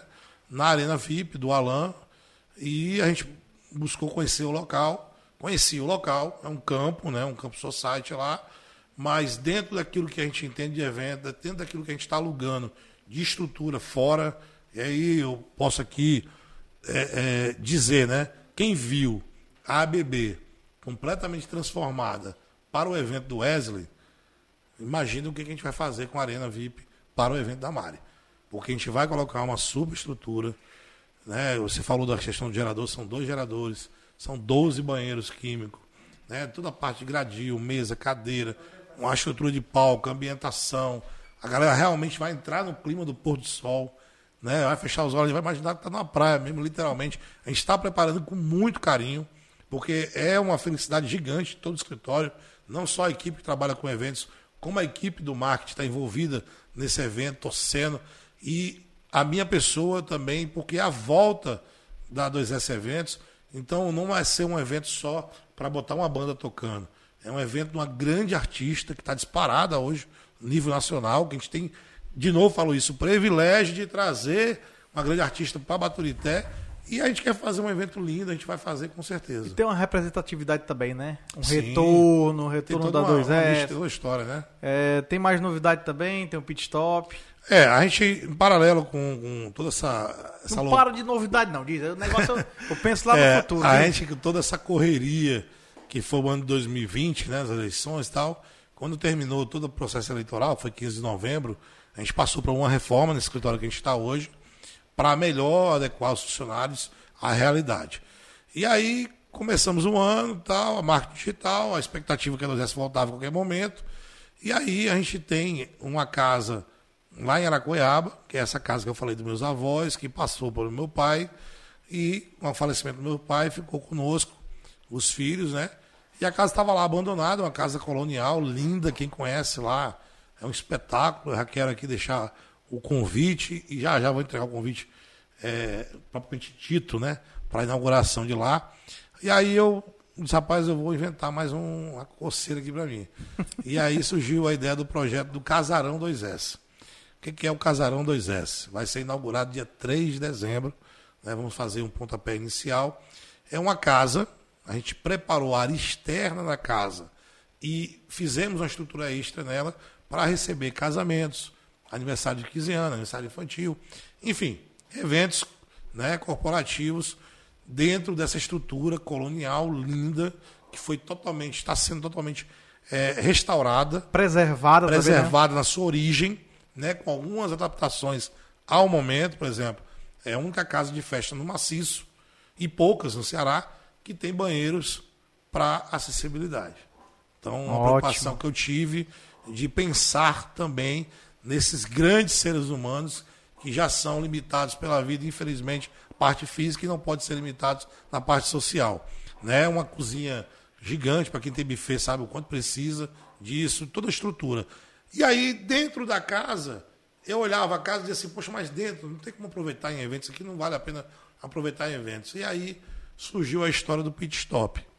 Eu sempre tive um sonho, Juninho, de ter uma pub. Porque tem muita pub no Rio. O que, que é pub, pessoal? É um bar, um restaurante, onde tem música ao vivo, onde tem petisco, onde tem vários tipos de bebida, seja ela quente, fria, etc e tal. E é um canto assim gostoso, aconchegante. Pra Você dançar, para você iluminação sentar, a diferente. iluminação é diferente, a ambi- a ambientação mais sofisticada. E lá no Rio tem muitos, eu tenho muitos amigos que têm lá. E eu ficava olhando aquela inveja branca. Eu costumo dizer que a inveja branca é boa, né? E eu dizia, "Pá, um dia eu vou ter um negócio desse. E eu sonhava com isso. E aí eu disse, rapaz, eu quero abrir essa, esse pit stop em Baturité. A gente conseguiu ficar com aquele prédio que hoje é da 2S. Ele por completo. Eu disse, eu vou pegar o escritório, vou colocar dentro da casa do casarão, porque eu vou ter uma estrutura maior para os funcionários. Lá vai, por exemplo, vai ter até salão de jogos para eles. Caraca, né? Você vai lá brincar de jogos com a gente Ah, lá. vou. É a mesa de fute-mesa que chegou lá, a gente está atrás dos jogadores, que até o ruim de bola.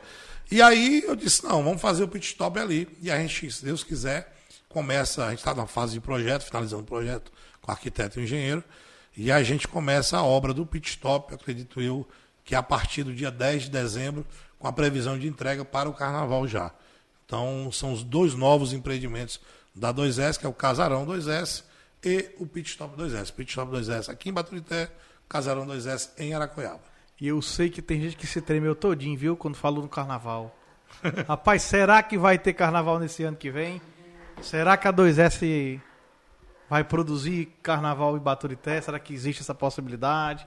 Deus queira que sim, né, Stênio? Que não, que não saia do É, a gente já vem né, sentando com o prefeito e já assim colocando em projeto né, toda a ideia dele, né, o pedido dele, o, o sonho dele de fazer o maior carnaval da história de Baturité, o estado do maciço, né? E a gente tá nessa dependência dessas liberações, né? O que eu posso te adiantar é que a coisa já está bem evoluída. Inclusive, nós estamos sentando, eu o Érico, que faz essa parte de programação, para a elaboração do calendário do bloquinho da 2S, que volta a partir da segunda semana de janeiro, e a gente vai percorrer aí sim todas as cidades do Maciço, algumas cidades da Paraíba com bloquinho, né? E se Deus quiser, finalizando com o carnaval em Baturité, eu posso garantir a vocês que caso tudo aquilo tiver liberado, os órgãos sanitários e etc e tal, vai ser o maior carnaval da história do Maciço. E aí eu vou dizer às pessoas que, mais uma vez, não espere que seja o maior carnaval, porque vai ter as maiores atrações. Um carnaval, e eu tenho já 16 anos nesse meio de carnaval, faço carnaval do Rio, é, ele não necessariamente precisa ter grandes atrações, e sim boas atrações, é, valorizar as atrações da terra, mas que tenha uma programação top, que tenha os resgates dos blocos, tantas turmas que tem aqui em Baturité, que tem na Redondeza, né, que queiram colocar o bloco, a prefeitura incentive com isso, o resgate dos blocos, da marchinha, o carnaval para a melhor idade, o carnaval kids, um carnaval é, feito com segurança, que é mais importante, que é uma festa de rua, que seja feito um circuito. Então, toda essa precaução para ser o melhor e maior carnaval da história do maciço, o prefeito com certeza está é, é, bem intencionado para isso. Se Deus quiser, a gente vai conseguir executar isso aí. Tá alinhado, né? Bem É alinhado. fácil de conversar, né? Quando o cabo tem a mente Sim, mais jovem. É, Ele realmente. também se, se coloca no lugar do- dos foliões. É, e eu quero, eu quero deixar aqui bem claro, Juninho, que e, é, muita gente fala assim, ah, o Hebre gosta de festa. O Hebre, eu acho que ele gosta muito mais de proporcionar aquilo que a festa traz para o município. O Hebre, é, como é, a minha pessoa, Nós não escolhemos onde a gente quer nascer, né? Mas a gente tem um amor muito grande para essa terra. O Webley não é diferente. Eu estou aqui há menos tempo do que ele. Amo Baturité, amo maciço Baturité. Aqui eu tenho meus grandes amigos, pessoas que eu tenho um carinho gigantes, que realmente me amam. É, não pelo que eu possa ser, mas pelo que realmente eu sou. Então, quem tem amor pela cidade, ela pensa no conjunto. E eu, quando faço evento, eu penso muito isso. Eu tenho certeza que o sábado que vai anteceder a festa da Mari, né, com certeza vai ser. As pessoas estão procurando ingressos, estão enlouquecidas, muita gente de fora, a cidade vai estar cheia, os restaurantes vão estar lotados, as lojas vão vender seu estoque, o salão de cabeleireiro vai ter data, vai ter hora até de madrugada. Isso é muito prazeroso. O povo tá com saudade também, né? Muita saudade. E a proporção disso tudo requer muito trabalho também, dedicação. Isso te motiva a, a batalhar, né? Muito, muito. Isso é o maior motivo, assim, de a gente virar a noite, né? Passar a madrugada. Reuniões periódicas, Direto, senta e- na mesa e, E agora com muda essa, isso aqui. E com essa limitação de ingresso, é uma matemática que não acaba mais. Pois é, cara, eu tava pensando nessa possibilidade aqui, porque É. eu acho que o povo vai se brigar no meio do mundo aí, viu? Vai, Ah, vai conseguir essa dizendo, entrada compra aí. os seus ingressos logo acabar esse negócio. Porque a nossa preocupação, a gente, a gente conhece a região bem, com esses três anos que a gente está fazendo evento aqui, e a gente sabe que a região é muito consumista de ingresso na véspera do evento, né, Matheus?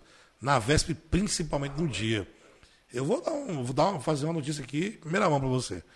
A época da festa da calcinha preta foram vendidos 4.556 ingressos. Nossa, meu irmão. 56 ingressos tinham sido feito, vendidos apenas no primeiro mês. 56. Eu sei bem esse número. Gelou muito aí, hein? no primeiro- 56 no primeiro mês. Na semana do evento, a gente chegou com um pouco mais de 500 vendidos. Na semana do evento. Na véspera do evento e na hora do evento se vendeu o restante dos ingressos. Nossa senhora.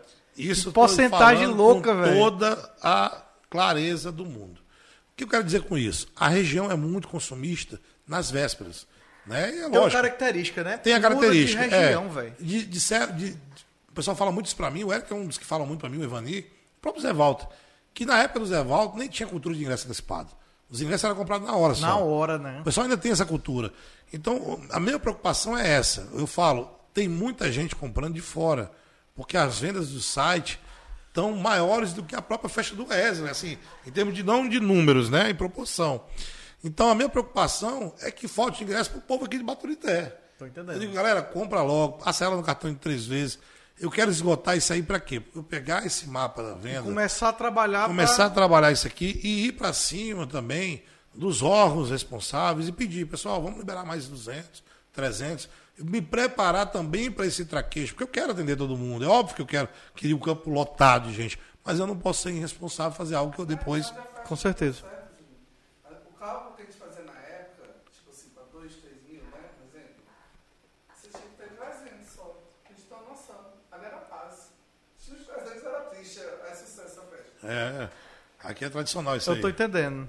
Mas assim, bate o freio na barriga, rapaz. não dá pra, não dá pra me produzir, não, viu?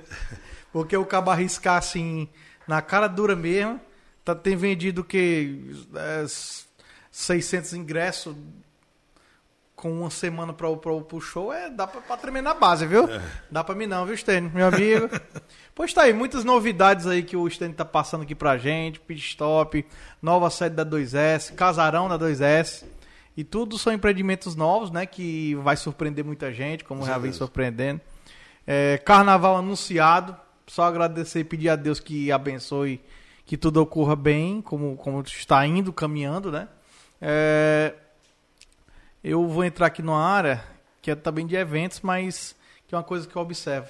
Baturité não tem espaço, entre aspas, para grandes eventos. Eu tô falando grandes eventos, são grandes eventos mesmo, potência de evento. Será que existe alguma possibilidade aí? Alguém foi no ouvido dele nos bastidores, só pode. For, é, o Érico. Não, não, não. Existe uma possibilidade aí da, de, Juninho. empreendimento, mega pre- empreendimento que Baturité merece. Sim, a gente teve é, essa questão da BB. Eu sempre fui muito assim fiel ao que eu sou parceiro, né?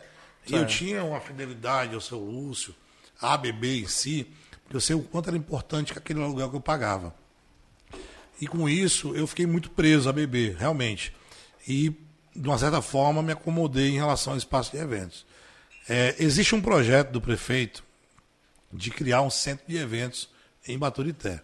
Uma coisa da prefeitura, tal, um espaço para eventos da prefeitura, enfim, é um projeto dele a longo prazo, até porque ele está priorizando muito a área da saúde, né? Que é o sonho dele, o sonho de todos nós, da construção do hospital municipal. Mas a 2S, né, ela sentiu agora nesse retorno, vamos dizer assim, essa deficiência. Porque o calendário que nós temos para o primeiro semestre, e com certeza a liberação total dos eventos, vai fazer com que a gente precise de um espaço realmente grande. Né?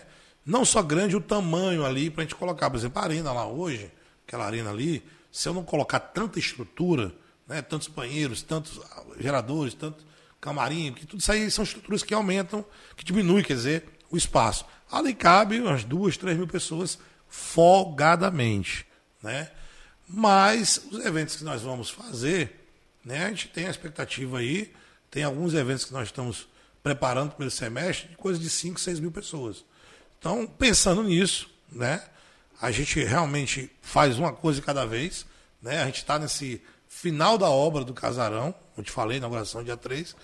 A gente vai finalizar isso, finalizar a obra do pit stop, inaugurar o pit stop, se Deus quiser, no carnaval, né, desse próximo ano. E aí a gente vai, se Deus quiser, em breve anunciar né, um novo espaço de eventos em Baturité, que vai ser a Arena 2S. É um espaço grande, muito grande, bem central, que está sendo já feito as melhorias dele. Né? Vai ter, eu vou dar um exemplo para você. Nós temos uma estrutura de banheiros fixos. E com isso, o banheiro fixo, você tem mais conforto, você tem mais segurança, você tem mais higiene. Próprio higiene. Porque o banheiro químico, por mais que tenha uma manutenção de limpeza, ele não fica limpo o evento todo. É, sempre são escuros, né? Porque é uma caixa de plástico. Eu, particularmente, detesto aquilo, mas de- completamente desconfortável. O cara reza para fazer só o, o número um. For o número dois, vai estar no avião. E aí você vai ter uma estrutura, dois módulos que eu estou chamando no projeto de banheiros e também banheiros para acessibilidade, onde a mulher vai poder ir para o banheiro com espelho gigante, que elas gostam disso, né? Banheiro gigante com, com é, espelho, com perfumaria ali, com kit de, de urgência ali, é um absorvente, é uma maquiagem básica ali para retocar, um perfumezinho, uma lavanda, um negócio, a gente vai preparar com muito mimo. Vai ter dois estacionamentos, um para carros e um para moto, e aí vem a novidade: o estacionamento completamente com marcação, torre de observação de segurança, com refletores em torno do, do, do do estacionamento, com profissionais andando a noite toda ali, enquanto estiver rolando um evento, entre as fileiras dos carros, para zelar pelo patrimônio de cada um, né, que é um- a moto, o carro, é o teu patrimônio, né? Vai ter uma estrutura de camarim para atender os melhores artistas a nível Brasil, com ar-condicionado, banheiro integrado e etc e tal. Então, realmente vai ser uma arena. Caraca, velho. Sim, vai ter o banheiro. Isso. A gente começa agora. Boa, boa, boa, boa, boa lembrança, Érico. Vamos iniciar agora, dia 7 de novembro. Alô, meus amores, que eu adoro essa classe, a qual eu tenho um, um profundo respeito, né? Meus grandes amigos eh, no Rio de Janeiro, aqui em Baturité, na região, eh, são né, eh, grandes né, adeptos a essa classe, que alguns não respeitam, mas são minorias, com certeza. Eu tive o prazer, como eu falei, de fazer 14, as 14 maiores paradas LGBT do Rio de Janeiro, e aí eu conheci cada figuraça. E eles são top, eles têm uma. São competentes demais. Demais no que fazem, eles têm uma sensibilidade, eles têm uma áurea muito boa, eles têm uma, uma- um, um jeito de falar contigo, de te tratar, um carinho, um respeito muito grande. E eu tenho, né, muitos. Quando eu cheguei aqui, o pessoal gostava. Algumas pessoas que são maldosas diziam, rapaz, esse é um mas que ele gosta disso, coisa daquilo, que ele abraça um. Eu abraço todos eles, eu beijo eles, eu tenho um carinho por eles, nenhum deles nunca faltou respeito a mim. Eu adoro eles, sou muito grato a todos eles. E eu vou fazer nessa primeira festa, dia 7 de novembro, o primeiro banheiro para a turma LGBT que mais. E aí, Eu acho que deve, deve ser a primeira, o Sim, primeiro evento Primeiro evento na região. que eu conheço, a primeira vez primeiro que eu tô evento vendo. vai estar lá separado. Isso é uma forma de respeitar. Não é uma forma de dividir ninguém. Né? Se a gente for nessa tese, ah, ele, ele quer isolar o público, não. Fosse assim, fosse assim, a mulher usava o mesmo banheiro do homem. Não é isso? E o ambiente, ter um ambiente mais acessível para todos. o respeito, né? né? O respeito. Porque, infelizmente, eu digo isso tanto na parte dos héteros, né? Que alguns héteros não têm respeito por essa classe. Infelizmente. É uma coisa tão arcaica, tão antiga, mas parece que alguns parceiros nossos héteros não entenderam ainda que o ser homossexual é uma opção. Não é doença, não é, nada disso, é uma opção dele, pô. O corpo é dele, o sentimento é dele. Vamos respeitar, vamos ter respeito por essa classe que tanto já sofre pela sua própria decisão, né? É, são pessoas. Eu, eu sempre brinco muito com o Érico, eu tenho muita intimidade com o Érico. Érico é mais homem do que eu. Porque o cara, para assumir dentro de uma sociedade tão discriminativa que é homossexual, ele tem que ser muito homem, tem que ser muito mulher, né? Para enfrentar toda a porrada que vai levar. Então, vamos respeitar essa classe, vamos ter um, um tato em relação a isso. Isso é um pensamento que eu tenho. E um outro desejo que eu tenho, eu posso abrir aqui de antemão, e aí me desculpe os mais conservadores, mas se eu fosse trabalhar para os conservadores, eu tinha parado muito tempo. Eu vou fazer com fé em Deus, em 2022, posso anunciar aqui em primeira mão, a primeira parada LGBT da história do Maciço Baturité. Vai ser em Baturité. Tenho certeza que o prefeito não vai se negar o espaço público que eu vou fazer na rua, mas vai ser o que, aquilo que eu aprendi no Rio. Não é uma festa de algazarra. Vamos fazer uma semana de palestras, de conscientização das pessoas que se venceram na vida como LGBT, como homossexuais, quer dizer, que têm vivência para passar para a sociedade, quebrar essa hipocrisia e, lógico, brindar tudo isso com uma grande festa, com o que eles gostam, que é o trio elétrico, com o DJ tocando músicas eletrônicas, com eles em cima ali do trio, Com embaixo, alegria, com, com com alegria está, cores, a reverência deles, a cor, que é a vida. Então é uma promessa minha, vocês que estão aí nos assistindo, é, que são é, homossexuais, tem a minha palavra e o meu desejo enorme de fazer a primeira parada LGBT da história do Maciço Baturité. Rapaz, notícias aqui muito boas, né? A gente, a gente fica até surpreso, né, com, com, com, com essa sua atitude, né, de, de realmente propor isso, propor essa discussão. Eu acho que a, a verdadeira revolução é o amor, cara. Sim. Então a paz, ela, ela é a consequência do amor. Se a gente conseguisse respeitar os, os seres humanos como a gente merece ser respeitado, o mundo era melhor. Eu pensei que realmente na saída dessa pandemia nós iríamos eh, se tornar mais sensíveis, mais acessíveis, com mais amor no coração ao respeito das pessoas, né? Essas atitudes é o que causa a mudança. É preciso ter essas atitudes para a gente tentar promover uma paz melhor para nós todos, né? Então, é, esses pontos são muito cruciais. É necessário fazer isso, até mesmo porque a violência que existe é, contra, contra eles, né? Contra a, a classe é muito grande. É um absurdo ainda, né? ainda, né? É. Ah, E Infelizmente. é- E, da mesma forma que tem pessoas que, que têm problemas é, tendo aquela, a- aquela decisão, da mesma forma o hétero também tem pessoas daquela Sim. forma. Tem mulheres também que são problemáticas. Sim. E as pessoas querem, é, de um certo modo, é, taxar, né? Dar um, um rótulo que aquele ali é daquele jeito porque, é daquele- porque escolheu aquilo, porque é errado. E não tem nada de errado, né, cara? Eu acho que a vida da gente foi Nada. dada, dada por Deus. Todo mundo teve o dom de estar se mexendo aqui. Isso. Que existe um espírito para Você, um você, corpo. tocou num, você tocou num ponto muito importante. Aninha. A pandemia, é, é, ela, ela tentou nos ensinarmos muita coisa, né? Eu, particularmente, eu, eu aprendi muito como ser humano. né? Eu tive por duas vezes a Covid. A primeira vez foi bem leve, bem tranquila. A segunda, realmente, eu passei um perrengue grande. Né? Sofri bastante. Né? Eu, eu, eu tenho um problema de obesidade. Então, eu passei noites em claro e tive ali, infelizmente na pandemia, é uma doença tão triste que você fica isolado. Né? Geralmente quando você está doente, você vê os amigos te ajudando, mas essa, nem isso pode, né?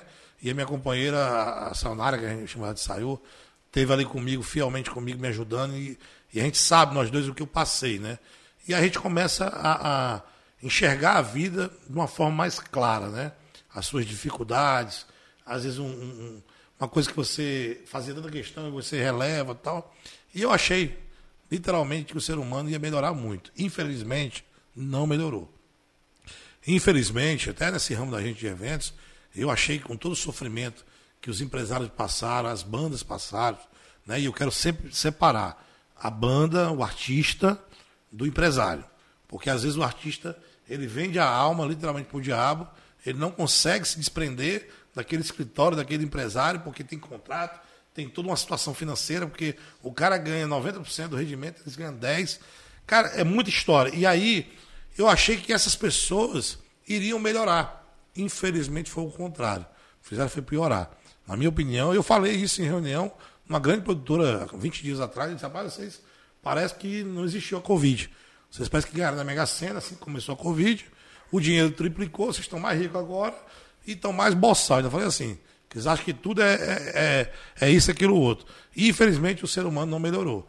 E, né, a gente vê muito isso na classe homossexual, porque eu acho que, em pleno 2021, uma discussão ainda de violência contra o homossexual, de intolerância, de uma, de uma, uma pessoa conservadora passar um homossexual e virar o rosto, como fosse um ser desprezível. Isso, pelo amor de Deus, já passou do tempo. Eu falo, repito, eles são. E outra, eu sempre falo muito isso, né? Como eu falei, tenho muitos amigos homossexuais aqui em Baturité. Eu brinco muito com o Érico, falo muito com o Eltinho, né? Que, é o, que eu falo que é o Odete, a 2S, que eu não trato eles diferente. Né? Eles têm um carinho muito grande por mim, porque eu trato eles iguais. Eu não trato, porque o Érico é homossexual, diferente que eu posso tratar uma pessoa que é hétero. Porque essa diferença não existe para mim. A opção sexual dele é uma coisa, a sua é outra. Mas eles, como ser humano, são, são iguais. Então eu tenho que respeitar. Se eu tiver que falar alto com ele, brigar com ele, eu vou brigar do mesmo jeito. Ah, não vou brigar porque ele é homossexual, vão dizer que é homofobia. Aí começa aquele mimimi, que é a geração do mimimi, que você não pode dar um grito que você é ignorante, que você é bruto, que você é um, um, um homofóbico e etc. Então comigo não existe isso, né, Érico? Eu sou bem transparente nas minhas opiniões. Até mesmo porque você tem um objetivo além, né? Ah, com de conseguir o do não é o sucesso, conseguir o sucesso pelo sucesso, mas conseguir o êxito que você almeja. Independente da opção sexual ou não, existe o profissionalismo, Isso. a competência. Então isso aí ninguém tira de ninguém não- e a opção sexual não, não, não representa nada nesse sentido. Né? Então, assim, além de tudo, a 2S é acessibilidade, é cultura, é liberdade, é aceitação. Bom demais, cara. Eu tô muito satisfeito hoje de estar aqui conversando contigo aqui de frente. Igualmente. É a primeira vez para todo mundo saber também que eu me encontrei de fato de frente com o Stênio. Conhecia por foto, conhecia passando ali por, por- até nos trabalhos mesmo da prefeitura, né? Aham, A gente, isso. passando, eu vi ele trabalhando e tudo. Mas é a primeira vez que eu tenho esse, essa conversa frente a frente, tete a tete com ele e a gente transparece realmente uma coisa positiva, nos surpreendendo com, com, essa, com esse seu pensamento, que para muita gente aí pode ter sido uma, uma grande surpresa, é, desagradável, mas para mim eu, eu também apoio esse sentimento. Eu acho que a vida tem que ser vivida independente da opção. Acho que todo mundo ganhou o dom da vida e quem Deus foi, quem deu foi Deus, quem deu foi Deus. E não cabe ninguém dizer nada de ninguém, velho. Deixa, deixa todo mundo viver a forma certa que acha que é, sabe? E foi, eu achei que massa demais aqui. Eu tô grato demais pela presença de ter topado vir pra cá, né? E ainda tem então um lugar desconhecido também, né? Pra, rapaz, pra onde é que eu vou pra lá? Arapuca pra mim, né? E aí foi tudo tranquilo, né? Agradecer também a receptividade, feedback, de, de, de resposta, coisa rápida também. Parece que você gosta de, de, de, de responder as coisas logo Rapaz, rápido, né? Quando o cara faz um questionamento, É, o pessoal que me conhece sabe que eu detesto o WhatsApp, né, Érico? Eu detesto o WhatsApp. É a pessoa que me liga, então, eu fico agoniado. Mas eu tenho uma coisa em mim que eu não, não gosto que façam com, comigo. Eu, não faço com os outros que eu não gosto que façam comigo. E eu fico pé da vida para chamar um palavrão. Quando você manda uma mensagem para a pessoa, tu vê que ela está online e não responde. Meu Deus do céu, não é mais fácil tu responder. Mesmo que você esteja ocupado, dizer assim, eu estou ocupado, depois te respondo. É tão simples. E eu não gosto. Eu, você olhar meu celular aqui, quando eu sair daqui, eu vou parar ali, eu vou responder todo mundo, porque eu realmente tenho essa característica de resposta rápida mesmo, que eu acho que todo mundo tem seu tempo. Você está me mandando uma mensagem, então você tirou aquele tempo para falar comigo, cabe a mim te responder. E assim a vida toca, né? É. Mas eu quero, desde já, irmão, te agradecer, mais uma vez, parabenizar você, toda a sua equipe. O pessoal não está vendo aí por trás das câmeras. Tem uma equipe aqui maravilhosa que me atendeu super bem, até bem demais, senão eu vou engordar muito. né? Eu quero também te encorajar cada vez mais que você continue com esse projeto. É um projeto muito importante, muito bonito. Né? A mídia social ela cresce a cada dia que passa e vai crescer muito mais. E pessoas como você, sua equipe, só tem a crescer. O sucesso está vindo e está indo e vai continuar vindo para vocês cada vez mais. Né? Eu tenho um privilégio hoje de a gente é, apertar as mãos e ser parceiro desse projeto, que é interessante para a nossa empresa. Eu acho que essa visão que você e sua equipe tem que ter, que as pessoas que são parceiros do seu programa, não é você que está é, assim, ah, eu vou agradecer ser seu parceiro. Nós é que agradecemos você por receber a nossa empresa, a nossa marca, dentro de um projeto que é seu, que foi criado por vocês, que é executado por vocês, que tem tanto trabalho, que tem tanto sonho envolvido. Então, para a gente é um privilégio de estarmos aqui e estar também agora anunciando nossa marca com você. Agradeço de coração pelo convite. Rapaz, à disposição. Só notícia boa, viu, nesses últimos tempos, nos últimos minutos. Vamos fazer aqui.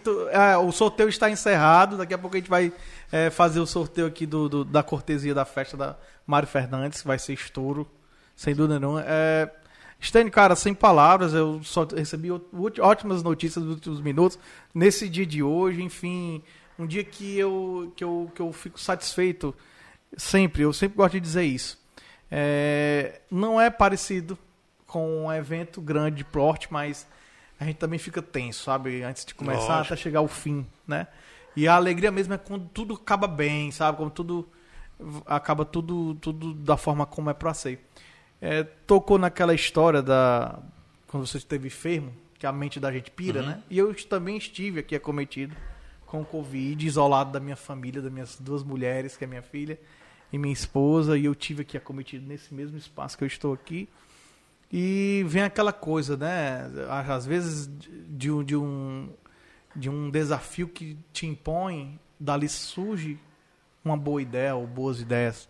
Então eu tive muita cometida e não tinha para quem falar, com quem falar, com quem ter contato. E surgiu a ideia do Fuga FM, uma brincadeira que eu fiz aqui com os colegas e, e brincava com Fuga. Eu mandava uma música e não sei o que, e aquele negócio todo. E aquilo ali fazia eu fugir daquele ambiente tenebroso que eu vivia aqui, sabe? Com a TV, com a rede, com o ventilador, enfim, em casa, dentro de um, um certo conforto, mas eu estava triste por não ter contato com seres humanos e eu consegui ter uma consegui fugir. Então, o Fuga Podcast surgiu de um de um momento difícil que eu passei. E veio aquela ideia, Júnior, não sei o que, os amigos, né? Cara, tu dá pro negócio, acho que dá certo aí, tenta alguma coisa mais. E aí também veio na minha cabeça. Primeiro que eu tô contando isso, não é a primeira vez, mas eu, com, com mais explicidade, assim. É, eu, quando era moleque, eu tinha uma banda de rock aqui, como alguns outros colegas também. E nunca fomos notados. Nunca fomos notados. Nesse meio termo, esse cara já brilhava, que é o Érico. Uhum nos palcos. Inclusive, eu não vou falar nada, porque semana que vem ele vai estar aqui sentado com a gente, junto com a. Nossa Miss. Com a nossa Miss Baturité, né? Isso. A mulher mais bonita do Ceará. Enfim, deixa pra lá. E também me veio esse sentimento de impulsionar pessoas. Pessoas que inspiram. Então, passou tantas pessoas aqui já. É, que deixaram um legado, deixaram documentado a história, né? mesmo que de um, de um certo modo ainda um espaço pequeno, que eu sei que história de 20 anos aí, de, só de profissional já tem muitas coisas e é impossível de contar em um programa. Sim. Mas assim, já passou várias pessoas aqui que deixaram esse relato e eu sou muito grato a isso, satisfeito com isso. Por quê? Porque daqui vai surgir novos estênios, vai surgir novos Zé Walters, vai surgir novos Éricos, surgir novos Evanis, né? E, enfim, todos os que já passaram por aqui, sabe? E essa possibilidade está nas nossas mãos, sabe? Com muito esforço, dedicação, tirando projetos pessoais para colocar num projeto que não sabia se não sabe se vai dar certo, se iria dar certo, né? E a gente tem essa gratidão de ter esse retorno. E mais ainda quando a gente está finalizando, que está tudo dando certo, sabe? Com certeza. O que fica é, é o que as pessoas são. É o que as pessoas conseguem transmitir para as outras. E quantas mil pessoas não vão nos assistir?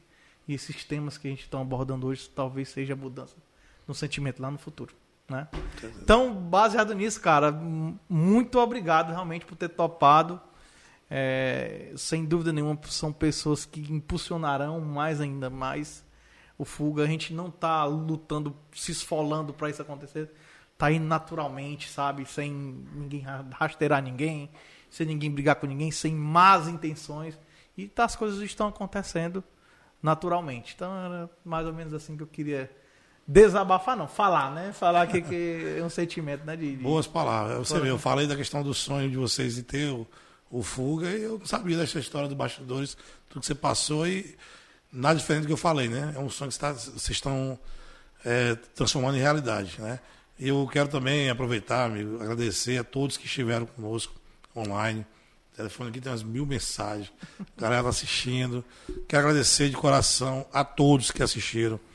É, agradecer a minha esposa que está em casa, que ela é ruim de assistir essas coisas, mas se ela estiver assistindo, ela vai tomar um croque.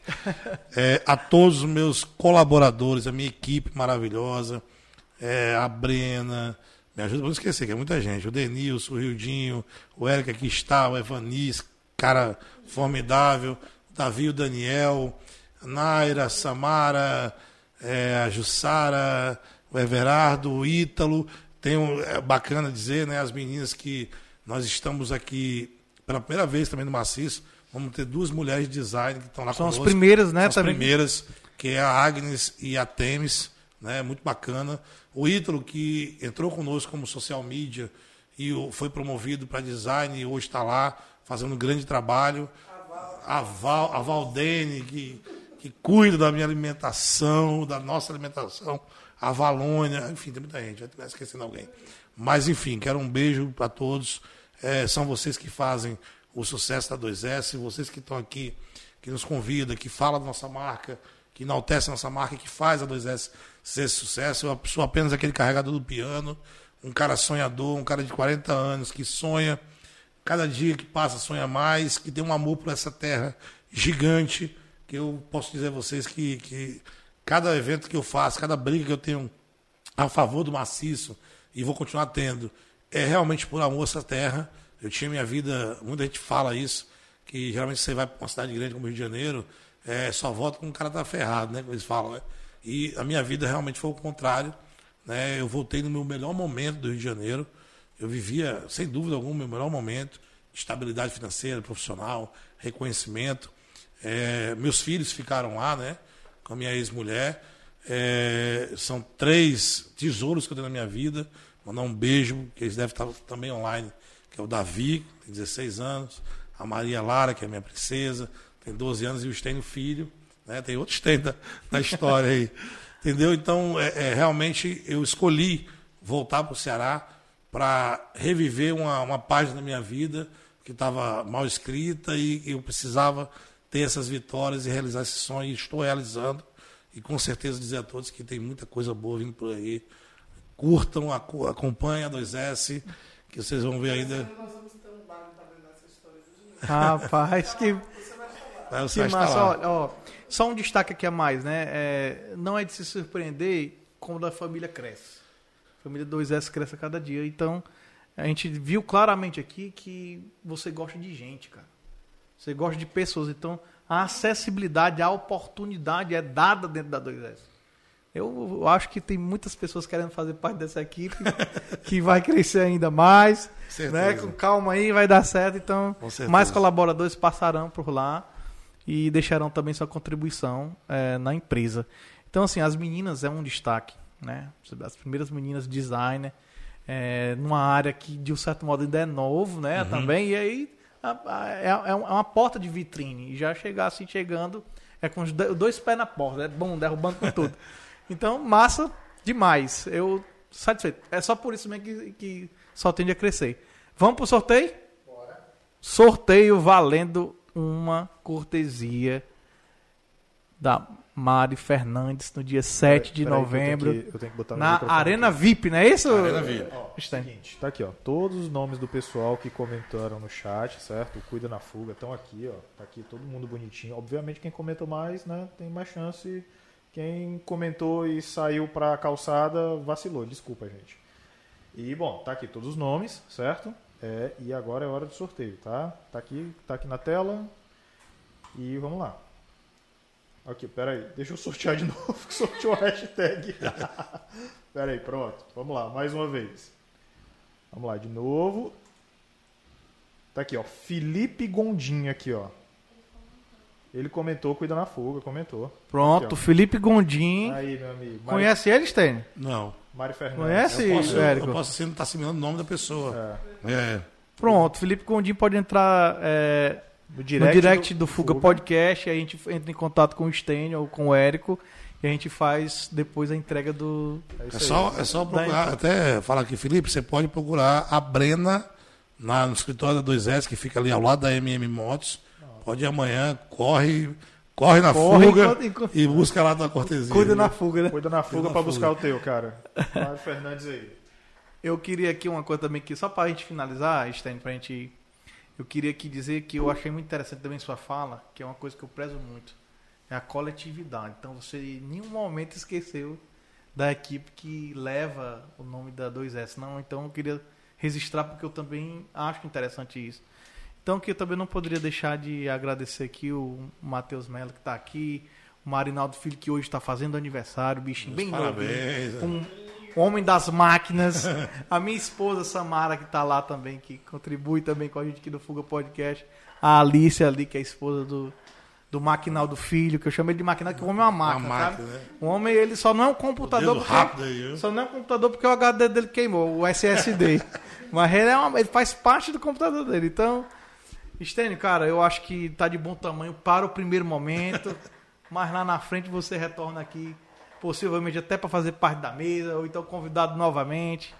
É, foi uma noite maravilhosa, assim, de muito aprendizado, de humildade, que você podia ser um cabo muito boçal aí, besta, pra andar sendo besta também nos outros, sem, sem olhar pra ninguém. E aí é interessantíssimo que as pessoas conheçam. O interessante do podcast, e esse cabra maquinado que me avisou, que o interessante do podcast é que as pessoas às vezes nem simpatizam muito com as outras. Mas aí é uma possibilidade de conhecer um pouquinho mais da pessoa que está do outro lado, né? Não se trata de uma entrevista, porque não é, eu não sou eu não sou repórter, não quero ser, não sou profissional, então é um bate-papo de mesa mesmo. Se tivesse uma cervejinha, porque hoje é terça-feira não dá certo, né, Stênio? Ah, não. Ah, rapaz, não. hoje não dá certo não, então não vai não dá certo não. Então fica, fica registrado isso mesmo, que, o- que, o, que o Érico está falando, né? É um exemplo, cara, é um exemplo. Seja sempre assim. Obrigado. Conduza suas coisas assim. Eu não estou puxando saco seu, porque eu não estou nem muito preocupado. Nada assim de de babança, nem gosto disso não, sabe? Agora, Certeza. o intuito do, do Fuga é impulsionar mesmo, velho. É falar a pessoas, é dar notoriedade a quem merece ter.